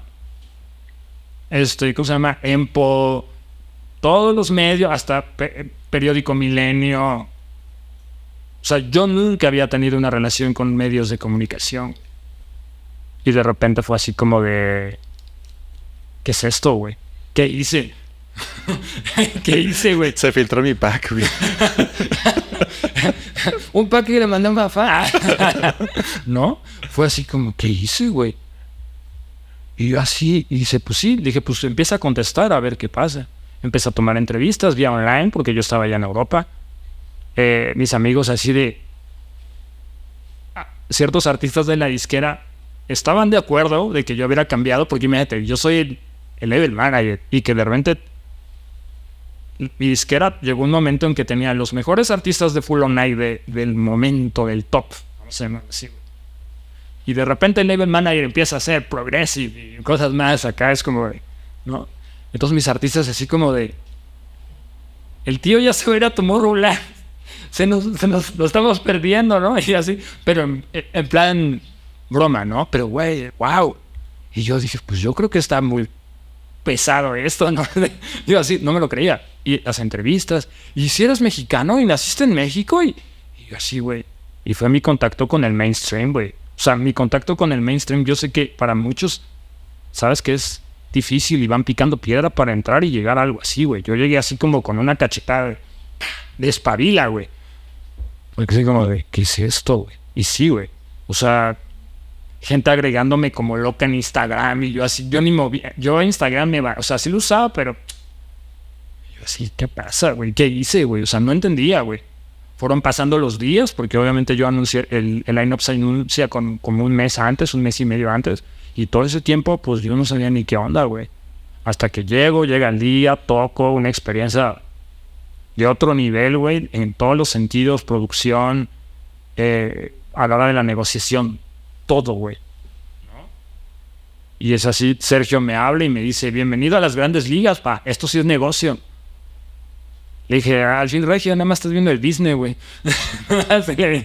dije, no, dice, pues es que esto es lo que querías, ¿no? Y le dije, sí, güey, pero... Pero es que no entiendo, güey, ¿no? O sea, son muchas cosas, güey. Eh, la gente con la que yo me juntaba en Portugal, hay unos chicos, este, no, sé si recuerdas, es eh, Avi Ah, ese sí no me suena. ¿Sí te acuerdas de Nutec? Ah, de Nutec sí. De, Nutec había un chico de, que se llama Vibranic. Sí, o sea, Nutec me acuerdo pues de Creative Mind y de Roy, Painkiller y de toda la... Y, toda esa, y toda esa gente, y toda esa gente era como... Eh, habían, está, trabajaban con Nutec y me dijo, pero esos güeyes habían salido de Nutec. Hicieron una agrupación que se llama Ninja Core. ¿No? Entonces eran güeyes que, eran güeyes que hacían Psytrance que tenían proyectos de Psytrance, pero crearon un proyecto que se llama Ninja Core, güey. Y era dubstep, una banda de dubstep en vivo, güey. Con baterista y todo, sí, súper loco. Entonces, y son amigos de Paranormal Attack. Yo creo que has escuchado a Caretus. Sí, sí, sí. Que son muy... Ah, pues, con esa gente, güey. Entonces, de cuenta que era como... Yo así como de, güey... Güey, llévate a nuestro videógrafo. Y yo, no mames, no le voy a pagar la fiesta, güey. ¿Por qué me voy a llevar a tu videógrafo a tu modo blanco? Güey, abre los ojos. No, yo compré una GoPro y, y mis amigos de Bélgica me van a grabar. No sabía, güey, a lo que iba, güey. O sea, yo decía, sí, es tu blanco y todo el rollo, pero, oh my god, cuando llego, ¿no? Bienvenido al mainstream, güey. Bajo, de, bajo del carro que te recibe y todo, pum, llego al festival y voy con drones, estabilizadores y yo así de, oh my god, sí debía haber traído al videógrafo, güey. no, es que no sabía lo que, o sea, no sabía lo que iba, güey. O sea, musicalmente sí. Sabía que el show que tenía que dar, obviamente, eso estaba, todo estaba bien. Pero tour de medios, todo, güey, fue así como de no. Y, después de tocar vas a tener un tour de medios y bla, bla, bla, bla, bla. Y yo así de, ¿what? ¿Cómo? ¿Qué es eso? No, pues te van a dar entrevistas después de tocar y te van a preguntar por qué estás aquí, porque eres mexicano. No han tocado mexicanos aquí, güey. Y tú así de, wow, ¿no? O sea, wow. Y ahí es donde Brain Hunters dio otro cambio, ¿no? Fue como que, oh, estas son las grandes ligas. Empiezas a encontrar cosas como que, cierto nivel, de nivel musical no es tan bueno y los ves en escenarios grandes y tú así de... si ese artista no produce tan bien, ¿por qué está así? Si yo lo hago mejor, puede estar ahí. Cachetada. Así no es el juego, ¿no? Y tú sabes lo que hay detrás de esa industria, ¿no? Los producers, managers, equipo de trabajo, networking, todo, güey. Fue cuando conocí realmente la primera parte de la industria de la música. Sí, claro, como dices, este, una parte es la producción musical y el aprender a tocar, pero todo el, el music business tras es lo que necesitas saber. O sea, puedes ser el mejor productor del mundo, pero si nadie te conoce y no platicas y no te relacionas, pues tu música no no va a llegar a ningún lado, ¿no? Este, las oportunidades no salen en el estudio. O sea, es el equipo de trabajo, el estarte moviendo. Digo, cada quien, a lo mejor hay gente que le gusta ser muy mediática, le gusta crear mucho contenido, hay otra gente que le gusta estar en unos eventos, al presente, como en tu caso, cuando empezaste. Entonces sí, digo, es eso lo importante y, la humildad y el ego de, pues, de hablar con todo el mundo y presentarte, oye, ¿qué onda? ¿Cómo estás? Este, y sí, soy mexicano, pero estoy, estoy preparado y empecé desde hace mucho tiempo y... Acotar todo, ¿no? Pero, pero yo era así como de... Y me empezó a gustar. Porque obviamente, como dicen, a lo bueno te acostumbras fácil, ¿no? O sea, dices, este tipo de festivales me gustan porque hay un contrato, hay ciertas reglas. No es como en los raves que, que es un poco diferente, muy, muy diferente. Sí, sí, sí. No hay tanta seriedad y yo fui como de... Esto, esto sí es un... O sea, lo pensé como negocio, obviamente, ¿no? Dices, esto es un buen negocio, hay un buen orden. Pero obviamente vas aprendiendo y vas preguntando y vas averiguando y dices, ah, o sea, tú ves cuánta gente va, cuánta gente tiene detrás Army Van Buren. Es una empresa, güey. ¿Cuánta gente detrás de Tiesto hay? ¿Cuánta gente detrás de Steve Aoki? ¿Cuánta gente detrás de Dimitri Vegas Laimai? Hay un equipo grande de trabajo, güey. Pero eso yo a esas... Yo cuando estaba en tu hablar en esas alturas era como... Yo con mi música lo voy a hacer todo, ¿no? O sea, a lo mejor sí, llegué con mi música, llegué así, así ahí, pero para mantenerte ahí tienes que trabajar de otra manera, ¿no? Y yo creo que de Tomorrowland a la fecha he tenido muchos cambios, güey muchos golpes de aprendizaje, tanto buenos como malos, güey. Porque realmente conocí cómo, ese, cómo se debe trabajar el, en el mainstream, ¿no? Porque no es, no es como en los raves, no es como en el mundo que yo venía, güey. De que era, sí, tu música, sí, tus años de trabajo. Porque puede llegar otro chavo ahí con, con buenos contactos, buenas palancas, buenas conexiones, con un super equipo de trabajo, wow. Y tu producción y tus horas del estudio a la basura, güey. Entonces es como de, wow. No, pero al principio sí te llega como el ego de artista y dices, ¿por qué a mí no, güey? O sea, si yo estoy haciendo esto, ¿por qué a mí no? ¿Y por qué a este güey sí? ¿No? Entonces te quedas así como... Y como me gusta, soy muy, muy analítico y muy así como de... Ah, no, porque romperme la cabeza, ¿cómo le hizo? Y fui conociendo gente en el camino que me fue explicando, diciendo cosas, eh, esto, esto y, averiguando, ¿no? Y, o sea, y, fue así como dije, oh, ahora entiendo por qué no estoy al nivel, o sea, a lo mejor musicalmente puedo estar más arriba de, de muchos tops, pero a lo mejor mi equipo de trabajo no del ancho, güey. ¿no? O necesito esto, o necesito alguien que haga esto, relaciones públicas, necesito otra gente que se dedique a estar involucrada en medios de comunicación. Y fue cuando empecé a hacer un equipo de trabajo, que hasta apenas hoy en día apenas lo estoy teniendo, güey. No, pero ha sido, o sea, échale, yo fui en 2016 y estamos en 2023. O sea, ¿de cuántos años por haber empezado de otra manera, güey, a entrar al mainstream? Porque no entré, no entré pensando en entrar a esa escena, sino yo entré, paz, así de golpe, de una, pum. ¿No? Entonces fue como, ¿no? fue bueno, pero a la vez fue un poco sí te lo puedo decir que ha sido un poco frustrante porque es como de aquí, aquí, aquí no son las cosas como tú crees. O sea, a lo mejor llegaste así aquí y, no puedo decir nombres, pero hay, hay gente que, que sí le agradezco el consejo y me dijo, bro, aquí, porque aquí te puedes cerrar las puertas.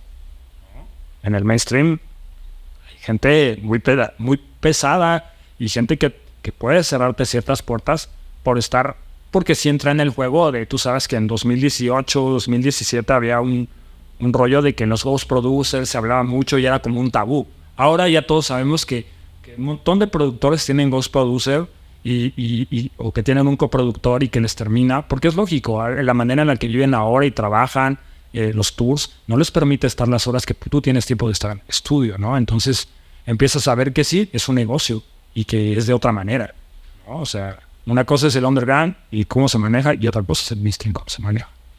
Sí, claro, claro, y se respeta. Y, y digo, ha habido varios artículos, no me acuerdo qué artista mencionaron de que había gastado 10 mil dólares en una canción y que se hizo reventada y que otro artista le dijeron, ¿tú qué piensas al respecto? Le dije, pues qué inteligente, porque con esos 10 mil dólares cerró no sé cuántos tours, entonces es una buena inversión, ¿no? Sí. Este, y sí, yo creo que también es el ego de que, ok, qué chido que tú hagas todo y que tú lo logres, pero es válido a veces de que el outsourcing de cosas, de el mixing, el mastering, el arte, distribuciones, management, pues sí, no, no puedes ser todólogo, carnal, o sea, no se puede. no, es, güey, es imposible. O sea, yo, yo creo que los primeros, los bookings después de Tomorrowland, los, los primeros dos años después de Tomorrowland, los bookings fueron, güey, en crisis nerviosas, güey. O sea, yo estuve, por ejemplo, antes de, eh, ¿qué fue? Daydream. Daydream, ¿no? Sí, antes de Daydream, yo tuve una crisis nerviosa, 48 antes de presentarme en un festival en Puebla masivo, güey. Porque era como de, porque como aprendí que tengo que tener un equipo de filmación, como que tengo que tener un agente de relaciones públicas, todo, aprendí que jamás en la vida a un festival mainstream no voy a ir sin un equipo de trabajo, y no solamente con amigos, sino un equipo de trabajo que, cumpla ciertos requisitos escritos para hacer que tu trabajo reviente. De nada, si tú puedes agarrar y subirte a un stage con 20 mil personas, 30 mil personas ahí abajo, tú lo haces bien, pero si no tienes una persona, porque van a decir, ¿quién era el chico que estaba tocando antes de no sé tal DJ? Los medios van, lo buscan, y si no tienes una persona que haga esa relación, se fue la oportunidad que, que te entrevistara un buen medio o, saliera un buen contacto, güey. ¿No? O sea, porque hay gente que, hay, hay promotores, güey, que me dijeron, güey, quiero hablar con, o sea, quiero hablar con un representante tuyo. Y yo le decía, güey, ¿qué no puedes hablar conmigo? O sea, yo siempre, yo he hecho negociaciones con el promotor muchas veces, porque así a veces se da en el site. Así es el Psytrance. Así es el Psytrance. Así es el Psytrance. Aprendan, chavos. Hasta te compras tus vuelos y te quedas No, tu o sea, y- güey, yo, yo, yo muchos, yo creo que todos los viajes que hice con el Psytrance en los primeros años que salía, güey, era como de, bro, este es tu vuelo, deposítame. Yo veía el depósito por PayPal y era como de, ah, sí, huevo, sí, todo cool. mm, ajá, está el vuelo, perfecto, pum, vámonos. ¿No? Y estaba cool, güey. Pero cuando tú llegas al mainstream, es como de que se ve mal. Es una cuestión de, de... No es lo mismo tú hablar con el promotor que tu manager hable con el promotor. ¿Por qué? Porque tú como artista tienes un ego. Todo artista tenemos un ego, güey. ¿No? Entonces, y el artista es más sensible. Si te dicen que tu música está eriza o, o alguna cosita, tú te vas a ofender, güey. Un artista se ofende más. Tenemos el temperamento un poco, ¿no? Así. Entonces, cuando, cuando hacen una negociación con alguien que se dedica solamente a hacer business, oye, güey, nada más te puedo ofrecer, no sé, 40 mil pesos por la presentación de este güey. Sí, pero mira, hizo esto, esto y esto. Son 50 por esto. No, pero bájale el precio. Entonces, trata, hacen, son gente que se dedica a negociar, güey. ¿No? O sea, y que sabe, y a lo mejor no se ve bien que tú hagas esa negociación, porque a lo mejor el güey te va a decir unas palabras que a lo mejor tu manager las aguanta, pero tú, no, tú como artista no las vas a aguantar y lo vas a mandar al carajo. Y puedes perder un buen booking. Sí, Y claro. fue como cuando, ¿no? O sea, tuve que dejar el, tuve que dejar el booking en las manos de otra persona, güey. Porque eso sí, o sea, y, y, se lo, y yo creo que es un consejo que le puedo dar a los chavos nuevos, güey. Es como, desde ahorita empiezan a tener un manager. Búsquense un buen amigo o una persona en la que confían, porque también tienen que tener una persona en la que confían, porque yo también tuve experiencias malas, ¿no? De que es que me movían y no me movían y, se, y de repente era más dinero y menos dinero y así cosas así, medias extrañas. Entonces tienes que estar aquí, pero tengan un manager, güey. Es importante. O sea, yo, yo 15 años de mi carrera estuve sin manager, güey. O sea, tú, to- todo lo que tú ves de Tomorrowland, todo lo que has visto en mi carrera, yo creo que el 85-90% lo hice yo. Y mis amigos cercanos. Y el que tomaba las decisiones era yo. Entonces imagínate el estrés mental. Produce piensa bien en lo que vas a decir porque si no te quedas sin booking. Todo, güey. Entonces, ser tu manager, ser tu, tu booker, ser... Es jodido, güey. Llegué a un punto que yo... Esa, esa vez yo tuve una crisis nerviosa muy fuerte, güey. Me casi... Me agarré así en el estudio, así me tiré al piso y me quedé ta, ta, ta, ta. Me dieron un chocho, pum, 24 horas dormida, güey. Para que reaccionara el otro día y bien. Como no pasa nada. No, y eso ya, eso ya no está bien, güey. O sea, eso es... Yo creo que son de las cosas más feas que me han pasado de él. Y fueron dos crisis. O sea, nada más fue una. Porque si se pone fuerte y, y yo creo que a lo mejor he hecho mal y a veces necesitamos tener como, sí, un terapeuta para ciertas cosas. Por eso muchos artistas, tú sabes, mainstream, van con un psicólogo, güey, porque las cosas no son como les pintan, güey. Y creo que tú y yo tenemos un amigo en común, Dani, ahí al buen Starks. Saludos a Dani. Starks. A Dani. Él también, ah, con las cosas que me explicó y me decía, porque tú sabes que él también está involucrado en eso, y, lo- y era como, me decía, bro, y decíamos, no, es que no es como el mundo en el que, que venimos, güey. Entonces, él ayudó un poco que está ya como en Estados Unidos y todo ese rollo, y, está empapado de otra manera, ¿no? Entonces, toda la gente con la que he conocido, pues he aprendido que sí, el mainstream se maneja de otra manera. Sí, totalmente. El, mainstream es otra cosa. yo en otros proyectos he tenido esa oportunidad donde en, o sea, en el Psycho se acostumbra el fee más viáticos y en el mainstream es eh, una cantidad, ¿no? Das un monto y ya se entiende que es... Es el monto porque viene el manager, el stage manager, el de redes sociales, ta, ta, ta, ta, ta, ta, Ajá, pero ya se dice un número y eso ya incluye todo. Y yo me acuerdo que en mi primer booking de mainstream eh, con el proyecto Melodic Techno fue así que, pues, como psycho, ¿no? De que este, esto, y con los vuelos, de que, ah, sí, obvio. Sí, pero eso es- sí, te quedas así, ¿no? Y yo es así como de... Yo al principio lo, lo quería manejar así como dices, fee, acá, y no, no, Sí, es que- no me es puedes que- dar algo... Es que peleas el hotel y no sabes si te dan a, a la comida, porque no sabes, güey. no No, sabes. Güey, yo, yo mi primer booking en Monterrey, tuve la suerte de que el, el- un DJ más grande que yo iba, y, y le- y te lo juro, yo tenía, o sea, yo, yo tenía 14 años y yo estaba así con miedo, estábamos en un restaurante en Monterrey, y yo vi la lista de precios y dije, oh my god, Me calzan los topos y la salsa. Ajá, no, yo así de. Y, y se va el promotor, fue al baño, yo creo, y me dice, le digo. Dice, no, el promotor paga todo. Pero pues, güey, tenía 14 años. No, ya como no sabía qué rollo. ¿No? Entonces, ve de qué manera me hice, y cuando llegas a- al otro rollo, güey, pues es como. Todo pagado, tu equipo de trabajo, güey. Estaba acostumbrado a viajar solo. ¿no? Porque en el Psytrance normalmente todos los artistas de Psytrance, hasta los tops, la gran mayoría viajan solo. Sí, sí, sí. Tú ves un Asterix por todo el mundo solo, güey. ¿no? Y está cool. Eso es una experiencia muy bonita, güey. ¿no? Viajar tú por todo el mundo solo está súper padre. Y que llegas a otro país y te recojan unos promotores o tus amigos de tal país está súper cool, güey. Pero cuando viajas en un equipo, con un equipo de trabajo, también es- tiene sus ventajas, ¿no? Porque tienes, a ver, güey, tómame una historia aquí en el aeropuerto, toma esto acá y dices, ah, contenido. ¿no? Porque también entramos a la era de las redes sociales sin contenido. Entonces dices, oh, necesito un equipo más grande. Sí, sí, sí, digo, eso es también la consecuencia del, del medio y pues hay que seguir trabajando porque obviamente se encarece todo, ¿no? El psycho es bien tranquilo, de que pues es un vuelo, un hotel, las comidas y siempre te invita a alguien y, y ya, y el mainstream. Sí, a mí me tocó de que fui a Guadalajara y me quedé en un Hyatt y me dieron, me dijeron room service, así todo pagado y luego igual uno en Mérida y yo, bueno, estoy acostumbrado a esto. O sea, yo estoy acostumbrado. güey. Güey, o sea, eso sí, o sea, para la gente de los chavos nuevos que van empezando, eso sí, o sea, la vida de artista tiene sus. A lo mejor yo te he dicho cosas muy negativas o un poco fuertes, güey, pero también tiene sus, cosas nice, güey, ¿no? O sea, yo, por ejemplo, yo soy un, un fanático así de, de la ropa, de la moda, güey. Pues cuando viajas, güey, pues es así como de. Eso está de moda en otro país, venga.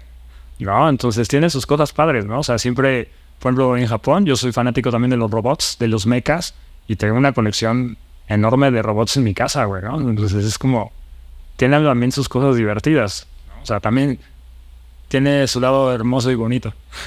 Sí, no, porque viajas y conoces a mucha gente. Es, algo, es- es- es algo bonito de la música, te abre muchas puertas y te abre el mundo, ¿no?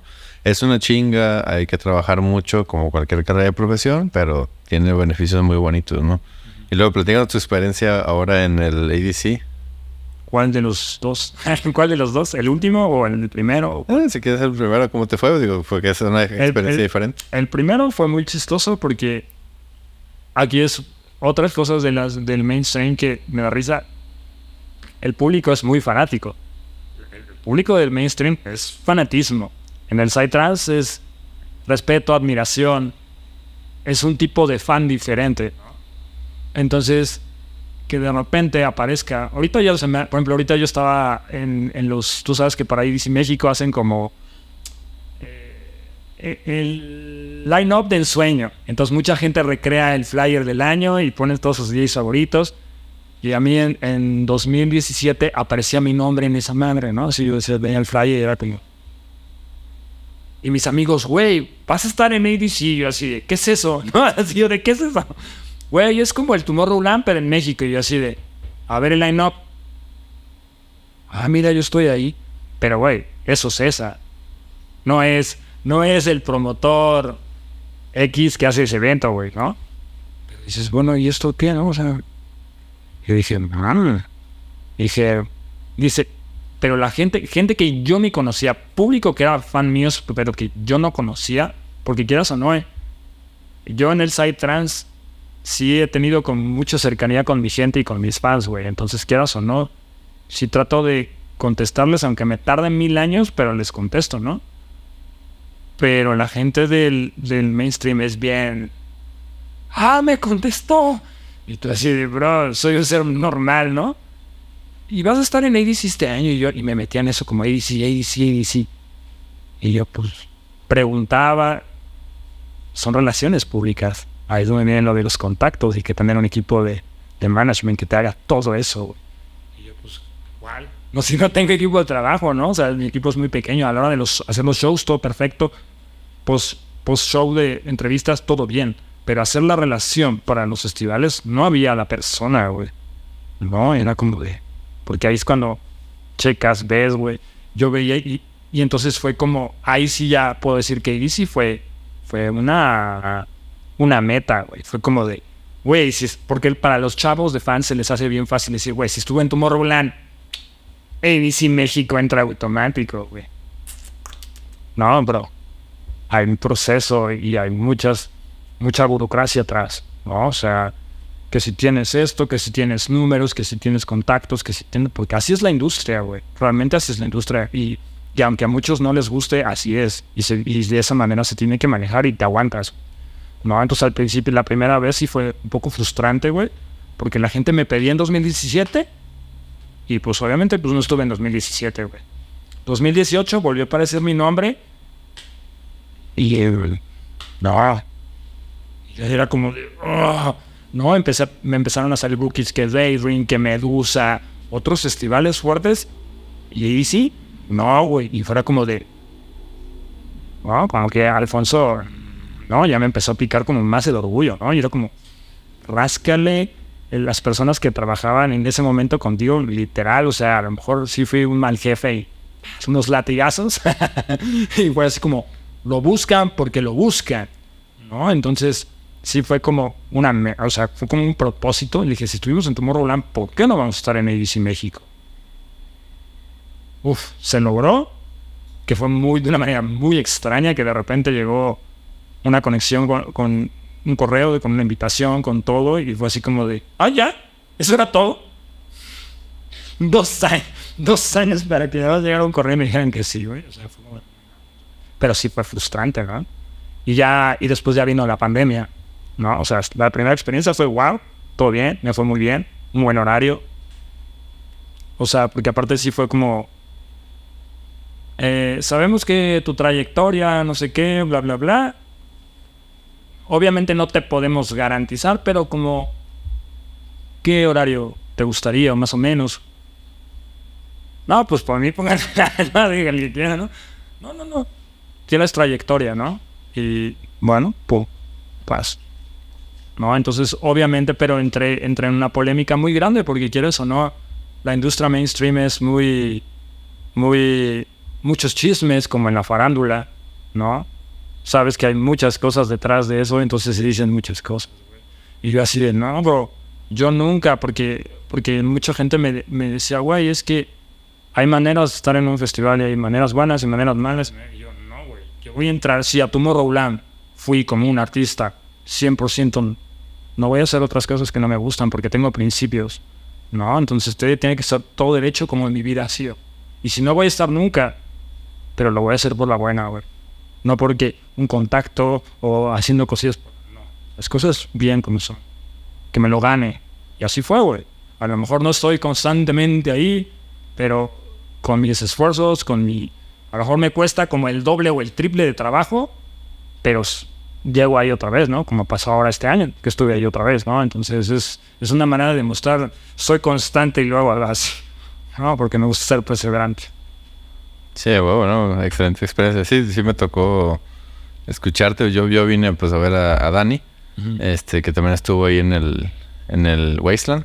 Sí, en el Wasteland. Es que Dani tocó el domingo y tú tocaste el viernes. El sábado. El sábado. Sí, porque él le tocó el día de hardstyle. Porque yo, yo en 2019 toqué hardstyle. O sea, me metí mucho en el hardstyle porque obviamente era como al fin, soy transero, eh, conozco a Dani, porque yo no, o sea, Dani me conocía a mí, pero yo no lo conocía bien a él hasta que después me dijo, acuérdate, Big Controles, Monterrey, y ya como que nos conocimos, dije, ah, y me decía, bro, yo estoy haciendo Harsai, y le dije, ah, a ver, dije, sí, pues es como Psytrance, pero... Más fuerte. Pero con power, ¿no? Y dije, pues órale, ¿no? Y, y, este, y fui hasta con él, eh, me invitó a Los Ángeles, a, al Westland allá, presentamos un track que tenemos ahí juntos, y dije, ah, cool, ¿no? O sea, y en ese mismo año nos anunciaron para el, para el de 2019, porque nos ha, nos ha tocado muy gracioso que, que eh, el año que yo toco es cuando él también toca, ¿no? Entonces, pero ese, esa primera vez entré como por el hardstyle y entré en el día que se tocaba hardstyle en ese escenario y este año eh, quise hacer algo diferente porque estoy haciendo cosas nuevas y, este, y me, me tocó el día de bass. ¿No? Porque ahora estoy muy metido en el bass, o sea, ya estuve en el Psytrance, ya estuve como en el Progressive un poco, en el Hardstyle, en el Hardside y todo ese rollo, y ahora estoy metido en el bass. Entonces, porque ya sabes que soy un poco, eh, que me gusta de todo un poco. sí, claro, pero al final de cuentas todo es música y pues desde, si alguien recapitula tu historia, pues desde el techno hasta... Hasta ahorita. Hasta ahorita, ¿no? una cosa que te quería preguntar. Hace un tiempo vi que tenías como una parte de gamer, ¿no? Que te ponías como... no sé, o sea, me acuerdo que se hacen unas historias como... No sé, es que no sé si es tu estudio o, está configurado muy gamer. No. O sea, obviamente a la pandemia todos nos sacó, o sea, güey, es que... ¿Qué hacías dos años encerrado, güey? O sea, para mí estuvo cool. Porque quieras o no, la pandemia para mí fue como de, güey, siempre estoy encerrado haciendo música pero ahora no voy a hacer música, ¿no? O sea, por momentos haré música y por otros momentos, este, pues a ver qué hago, ¿no? Entonces mis amigos, güey, streamea. Y yo, güey, es que yo soy bien malo, güey, o sea, me clavo más en el juego que ver que si alguien me escribe en el chat, güey. Porque la neta, mil respetos para la gente que streamea, porque está jugando y acá, super partida, wow. Sí, amigo, estamos aquí, que no sé qué, y tu cotorrean y todo. Güey, o mato al mono que está ahí, güey, o le contesto al vato en el chat, güey. No, o sea, tiene su chiste, güey. Mil respetos para la gente que lo sabe hacer. Lo intenté, pero no es lo mío, güey. O sea, me gusta cotorrear y que luego llegaban fans y así en pandemia de, güey, vamos a echar una partida. Órale, échense el Warzone, va. Pero, güey, luego pasaba como media hora y no veía el chat y yo, ah, no mames, perdona la banda que no le contesté. sí. Entonces, pero sí, toda la vida he sido gamer, güey. Toda la vida, güey. O sea, yo creo que es una de las, una de las, yo creo que una de las principales cosas con las que me inspira a hacer música son los videojuegos, O sea, es como, es como leer un libro también, güey. O sea, como si hay gente que nos dice, me voy y me fumo un cigarro al parque y me inspiro a hacer música. O voy y me leo un libro y me inspiro a hacer música. O veo una peli y me inspiro a hacer música. Yo juego videojuegos, güey. Y me, salen así, ¿no? Y, y un poco anime. ¿No? O sea, es como... El anime es la mamada. El anime es así de... Acá, entonces me es lo que me emboba, con lo que puedo perder el tiempo y, el fútbol americano, güey. Son mis tres cosas, güey, que, que hacen que, que mi música y que todo empieza a crear cosas en mi cabeza, güey. O sea, de un partido de fútbol americano gana mi equipo y es como, sí, a huevo, ahora sí el lunes le voy a meter al track con todo. ¿A quién le vas al americano? A los Ravens. Lo siento, Steelers de Monterrey por Sergio. Sí, en Monterrey hay una comunidad muy fuerte de acereros y, bueno, de patriotas y Green ¿Tú Bay. qué eres? Yo fíjate que el americano me gusta mucho. O sea, yo soy más de fútbol. o sea, soy, de Monterrey, ¿no? O sea, luego a los Tigres y el soccer, ¿no? Ah, bueno, ya me quedé. Ah. Sí, yo soy más de fútbol, soccer, ¿no? Así me gusta ir al estadio y así. Pero lo que me gusta del americano es que se me hace que es un deporte muy bien estructurado, con muy bonitas reglas. Y todo como que queda... O sea, ha habido muy pocas polémicas a diferencia del fútbol. O sea, sí, ha- sí ha habido Sí. que los balones y que la chingada. Pero se, se me hace un deporte muy bonito porque está muy organizado, muy bien producido. O sea, todo está perfecto. Sí, O sea, es que es la producción, porque es todo. El deporte es fuerte, la disciplina es fuerte, pero la producción que tiene la NFL es como de, güey, hasta after movies, todo así, güey, programas de televisión, series, todo, güey. Sí, Entonces- entonces, me, me gusta verlo. Por ejemplo, este vi, el documental de quarterback que sale Mahomes y que sale el de... Ay, me va a perdonar. Sí, Mahomes, eh, el chico, el quarterback de Atlanta, el coaching de los Vikings y no me acuerdo, otro cuarto más, no me acuerdo. pero sí. Sí, o sea, entonces, entonces me gustó mucho el quarterback, de, o, sea, por- o sea, ese documental porque pues es toda la preparación que tienen y la disciplina y que entrenan fuera y así. Entonces, me gusta ver el deporte, sí lo disfruto mucho. Ante- antes sí le dedicaba más tiempo, sí procur- procuraba ver. Siempre había juegos de Patriotas, de Kansas, de Green Bay, de Ravens, de Panthers cuando estaba Newton. Este, y me gustaba, o sea, como que decía la estrategia, porque a lo Ah, mejor sí, a lo mejor un Aaron Rodgers era bien aventado y me gustaba, o sea, que tomaba riesgos. A veces le interceptaban, pero decía, güey, qué chingón. Y a lo mejor veía a lo mejor un Brady, un Mahomes que un poquito más disciplinados, más estructurados. Comiéndose el reloj, ta, ta, ta, ta. Ajá, pero me gustaba porque, o sea, me, me gustaba mucho la estrategia y, y lo que estás viendo es increíble. O sea, un deporte y en muchos horarios, digo, ahorita por temas de música y de trabajo, no le puedo dedicar. Igual los videojuegos me gustan muchísimo. Tengo mi Xbox y me tomo, de realmente en diciembre me tomo las últimas dos semanas de vacaciones para jugar. O sea, ahorita quiero pasar el juego de Robocop, el juego de Stray, este, y bajar este, el de, el de Xbox, que sale el astronauta que andas por el- las galaxias. Este, y, pero no, El tiempo no te da. no, no me da. O sea, entre el podcast, la música y Beat Controllers y la chingada, no, no, no, no. Es que- o sea, yo porque tengo la suerte, güey, así de que te- yo hice un estudio, güey, o sea, el estudio que tengo, güey, es, es como mi todo, güey, porque dije, si aquí voy a pasar mil horas, güey, pues que sea como un resort, güey, que tenga para jugar videojuegos, que tenga para hacer música, eh, para ver pelis, todo, güey. Es como mi centro de diversión, mi estudio, o sea, hace, tengo para hacer de todo ahí adentro, güey. Entonces, hay días que digo, bueno, hoy, hoy se cierra la sesión de estudio, hoy no hay estudio, o hay modo gamer, ¿no? Entonces, lucecita neón, todo, pum, vamos a ponernos modo gamer, pum. Por eso yo creo que viste esas fotos. Sí, no, y tu estudio está chingón. O sea, yo lo vi y dije, está bien cabrón. Y igual en mi casa, que es tu casa, en el estudio tengo pues un sillón, o sea, para, porque no sé si te pasa que estás produciendo y de que yo antes me, me- tengo una alfombra y me acostaba en la alfombra como que para desestresarme. Ahora me compré un sillón. Entonces ya me acuesto en el sillón. Y ahí tengo el Xbox y tengo la pantalla, pero como que me siento culpable de estar produciendo o estar editando o estar leyendo información. Y que te distraigas. Ajá, y distraerme con el Xbox y digo, a ver, güey. O sea, pégale esto, Eh, güey. eh, es- eh, eso, eso pasó, a mí me pasaba y, y hay días que, que me cuesta, güey. O sea, que, que es, por ejemplo, ahorita yo estoy muy clavado en Call of Duty, en Warzone y todo ese rollo, estoy súper clavadísimo. Y era como de, ah, la nueva temporada. Mm, apúrate con el track. Rápido, rápido, rápido. Y yo así como de, mm, y si, mi, y si mi, mi yo interno me dice, te lo mereces, juega. Pero si mi yo interno me dice, no, güey. Todavía le Puedes dar un poco más o puedes avanzarle un poco más al track y, ya te lo vas a ganar. Porque también ese es, ese es un, ese es un rollo, güey, que tiene el proyecto, güey. Si te das cuenta, mi, mi nombre del proyecto no, no está en singular, está en plural. Hunters es cazador. O sea, mi proyecto es Brain Hunters, que es cazadores de cerebro. Porque siempre tuve la, la idea loca que viven como tres, cuatro güeyes adentro de mí, güey. Y me dicen y me dicen lo que tengo que hacer y lo que no debo de hacer, güey. No, entonces sí, sí lo tengo muy marcado. O sea, a veces sale el niño que, ponte a jugar, ponte a jugar, ponte a jugar, no acá. Y el otro güey es de, no, ponte a hacer música.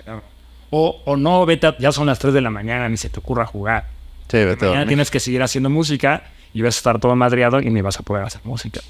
¿no? Entonces es como un poco la disciplina ahí donde tiene que entrar. sí, sí, te entiendo perfectamente. Y bueno, ¿qué viene para ti el siguiente año? ¿Qué, qué tienes planeado? Uf, pues ha sido, este año estuvimos en ABC y fue una manera como de decir, miren, estoy, estoy en el mundo base, estoy aquí en el mainstream, pero aguántenme porque llevo muchas cosas desde pandemia, trabajando, haciendo, cambiando sonidos, muchas cosas han pasado. No, obviamente la, la, la pandemia nos cambió a todos.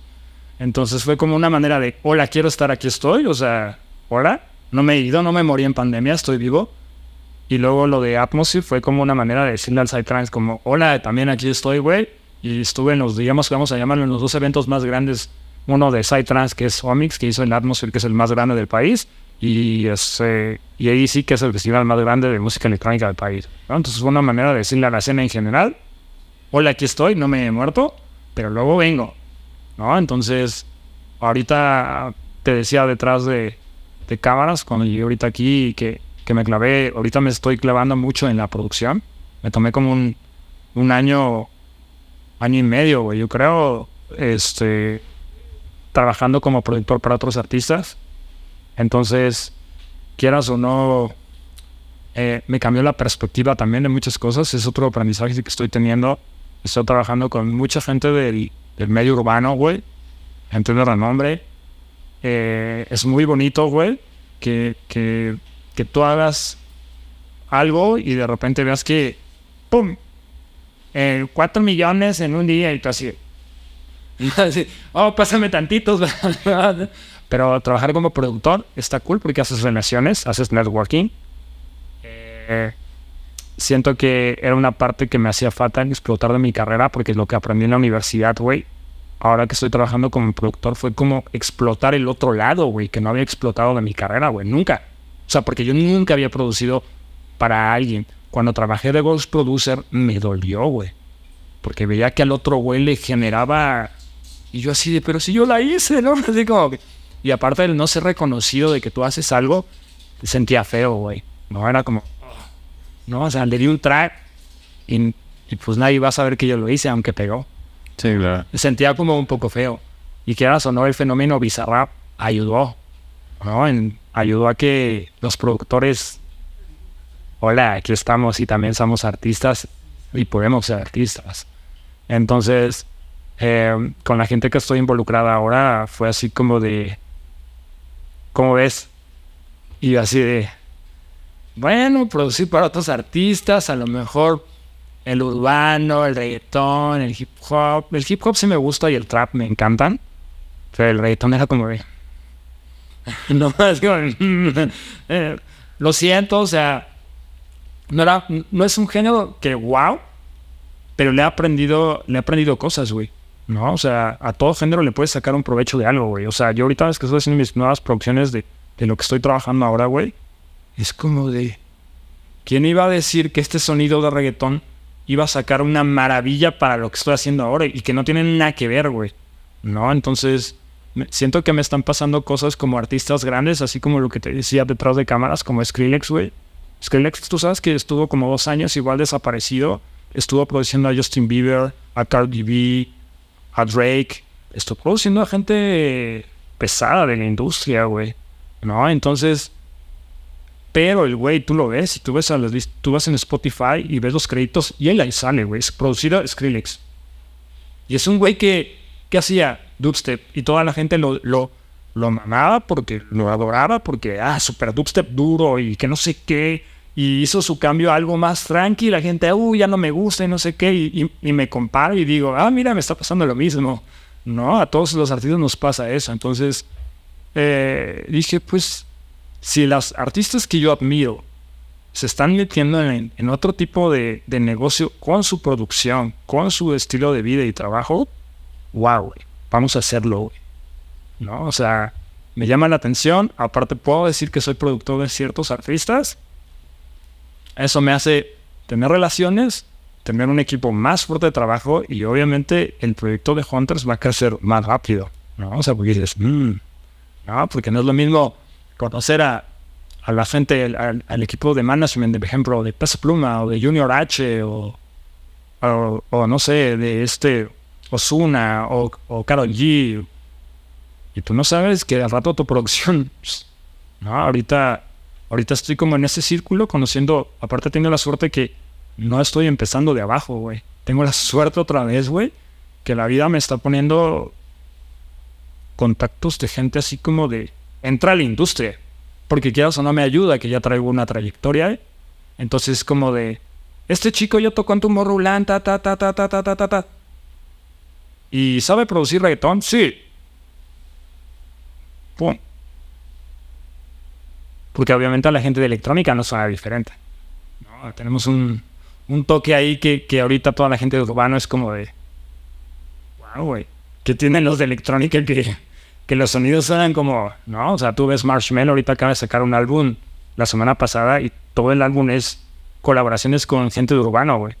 No, entonces yo me quedé así como dije, ah, vamos a meternos a ese rollo de producirle como productor a tus artistas.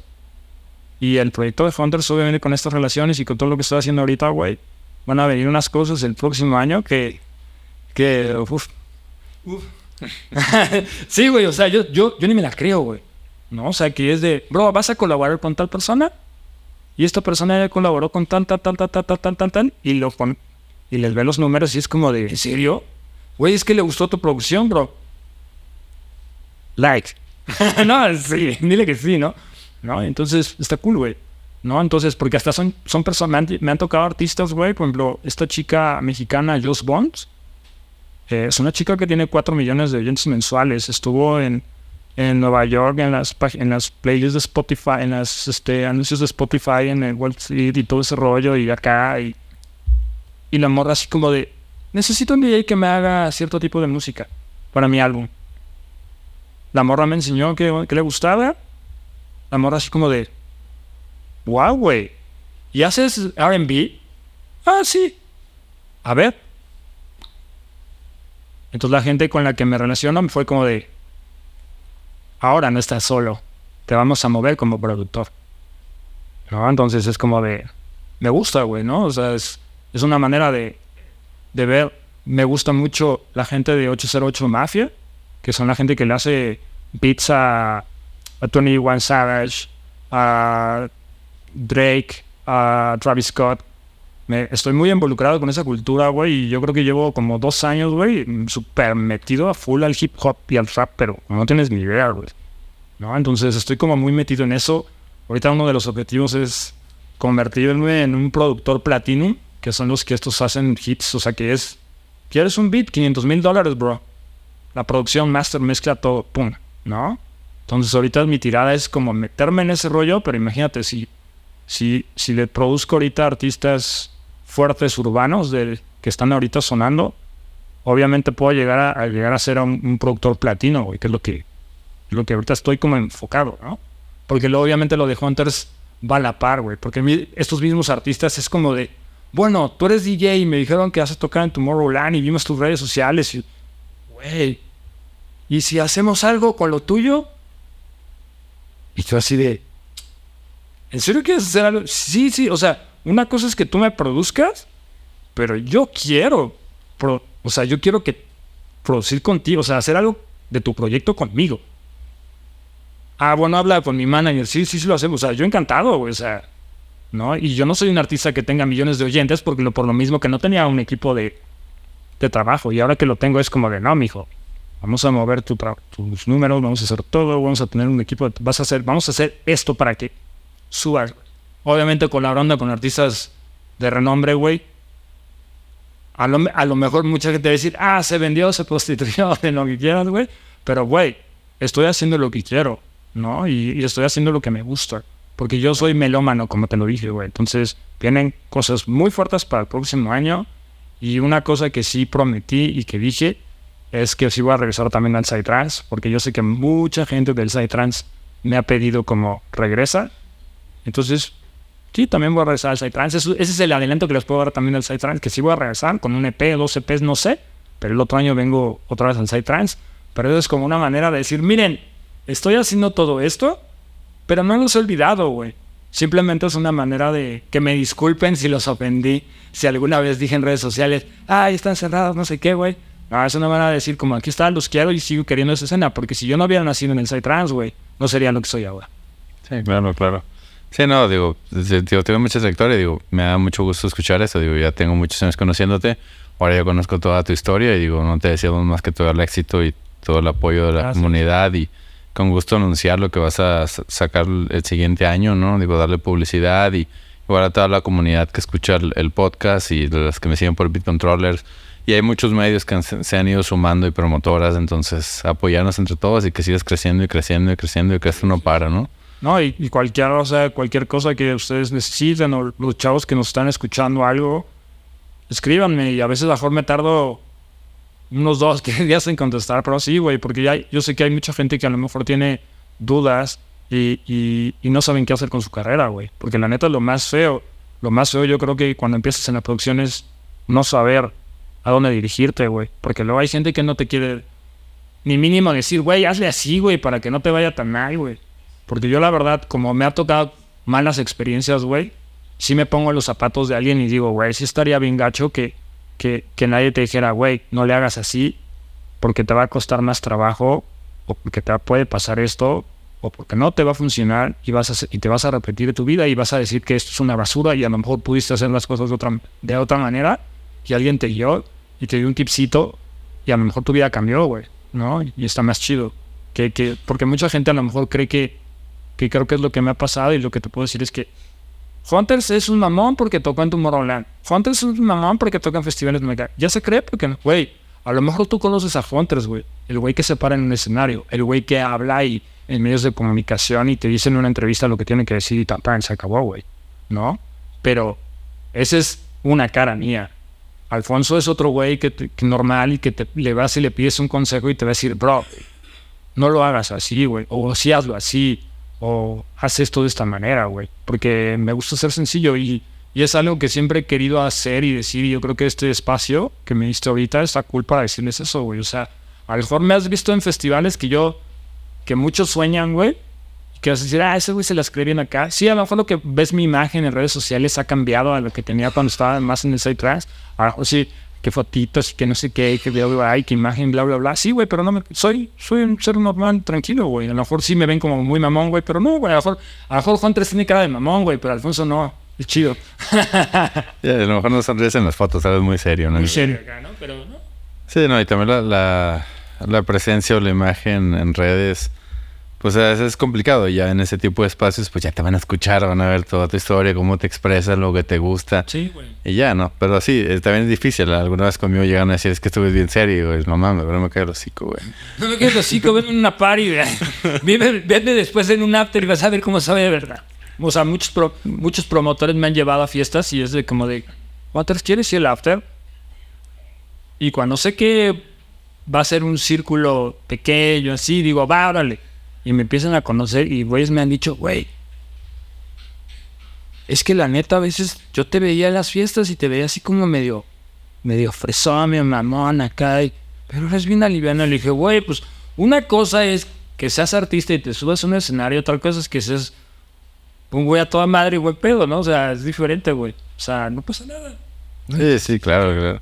Sí, sí cambia, digo. Ya la gente que, que te escuche en, en, este podcast este pues ya va a conocer a, Alfonso, Alfonso, ¿no? sí, Alfonso es el chido. El otro güey es ojete. no, mi hermano, pues te quiero agradecer, ¿no? Por, por, por, tu tiempo, por compartir toda tu historia. ¿Cuáles son tus redes sociales? ¿Dónde te pueden seguir? Hunters Music, MX, en todas mis redes sociales, YouTube, eh, Instagram, Facebook, Spotify. Búsquenle. Y el otro año ahí, atentos. Enero. Enero, esto es lo que puedo decir, güey. me gustaría decir más, güey, pero, pero tengo una pistola que me están poniendo desde allá acá directa aquí, güey. Entonces me dicen, sí, pero sí, atentos. Sí, claro que sí, bro. Y cuando salga, con todo gusto compartimos y con todos los medios y bueno, nuevamente agradecerte por, por, por tu tiempo, por compartir toda tu historia. hay aquellos locos que están por allá, que Satura, que, que hicieron la conexión contigo, güey Chido. Saludos a Satura. Escuchen su podcast este, en el, aquí en el After. Y pues bueno, a todos los que escucharon o vieron este podcast, sigan a Hunters en todas sus redes sociales. Tiene música muy chingona, tiene una trayectoria impresionante, ya lo escucharon, los que llegaron hasta este punto. Eh, denle like y compartan, hagan que esto siga creciendo y nos vemos en el siguiente capítulo. Hasta luego. Luis.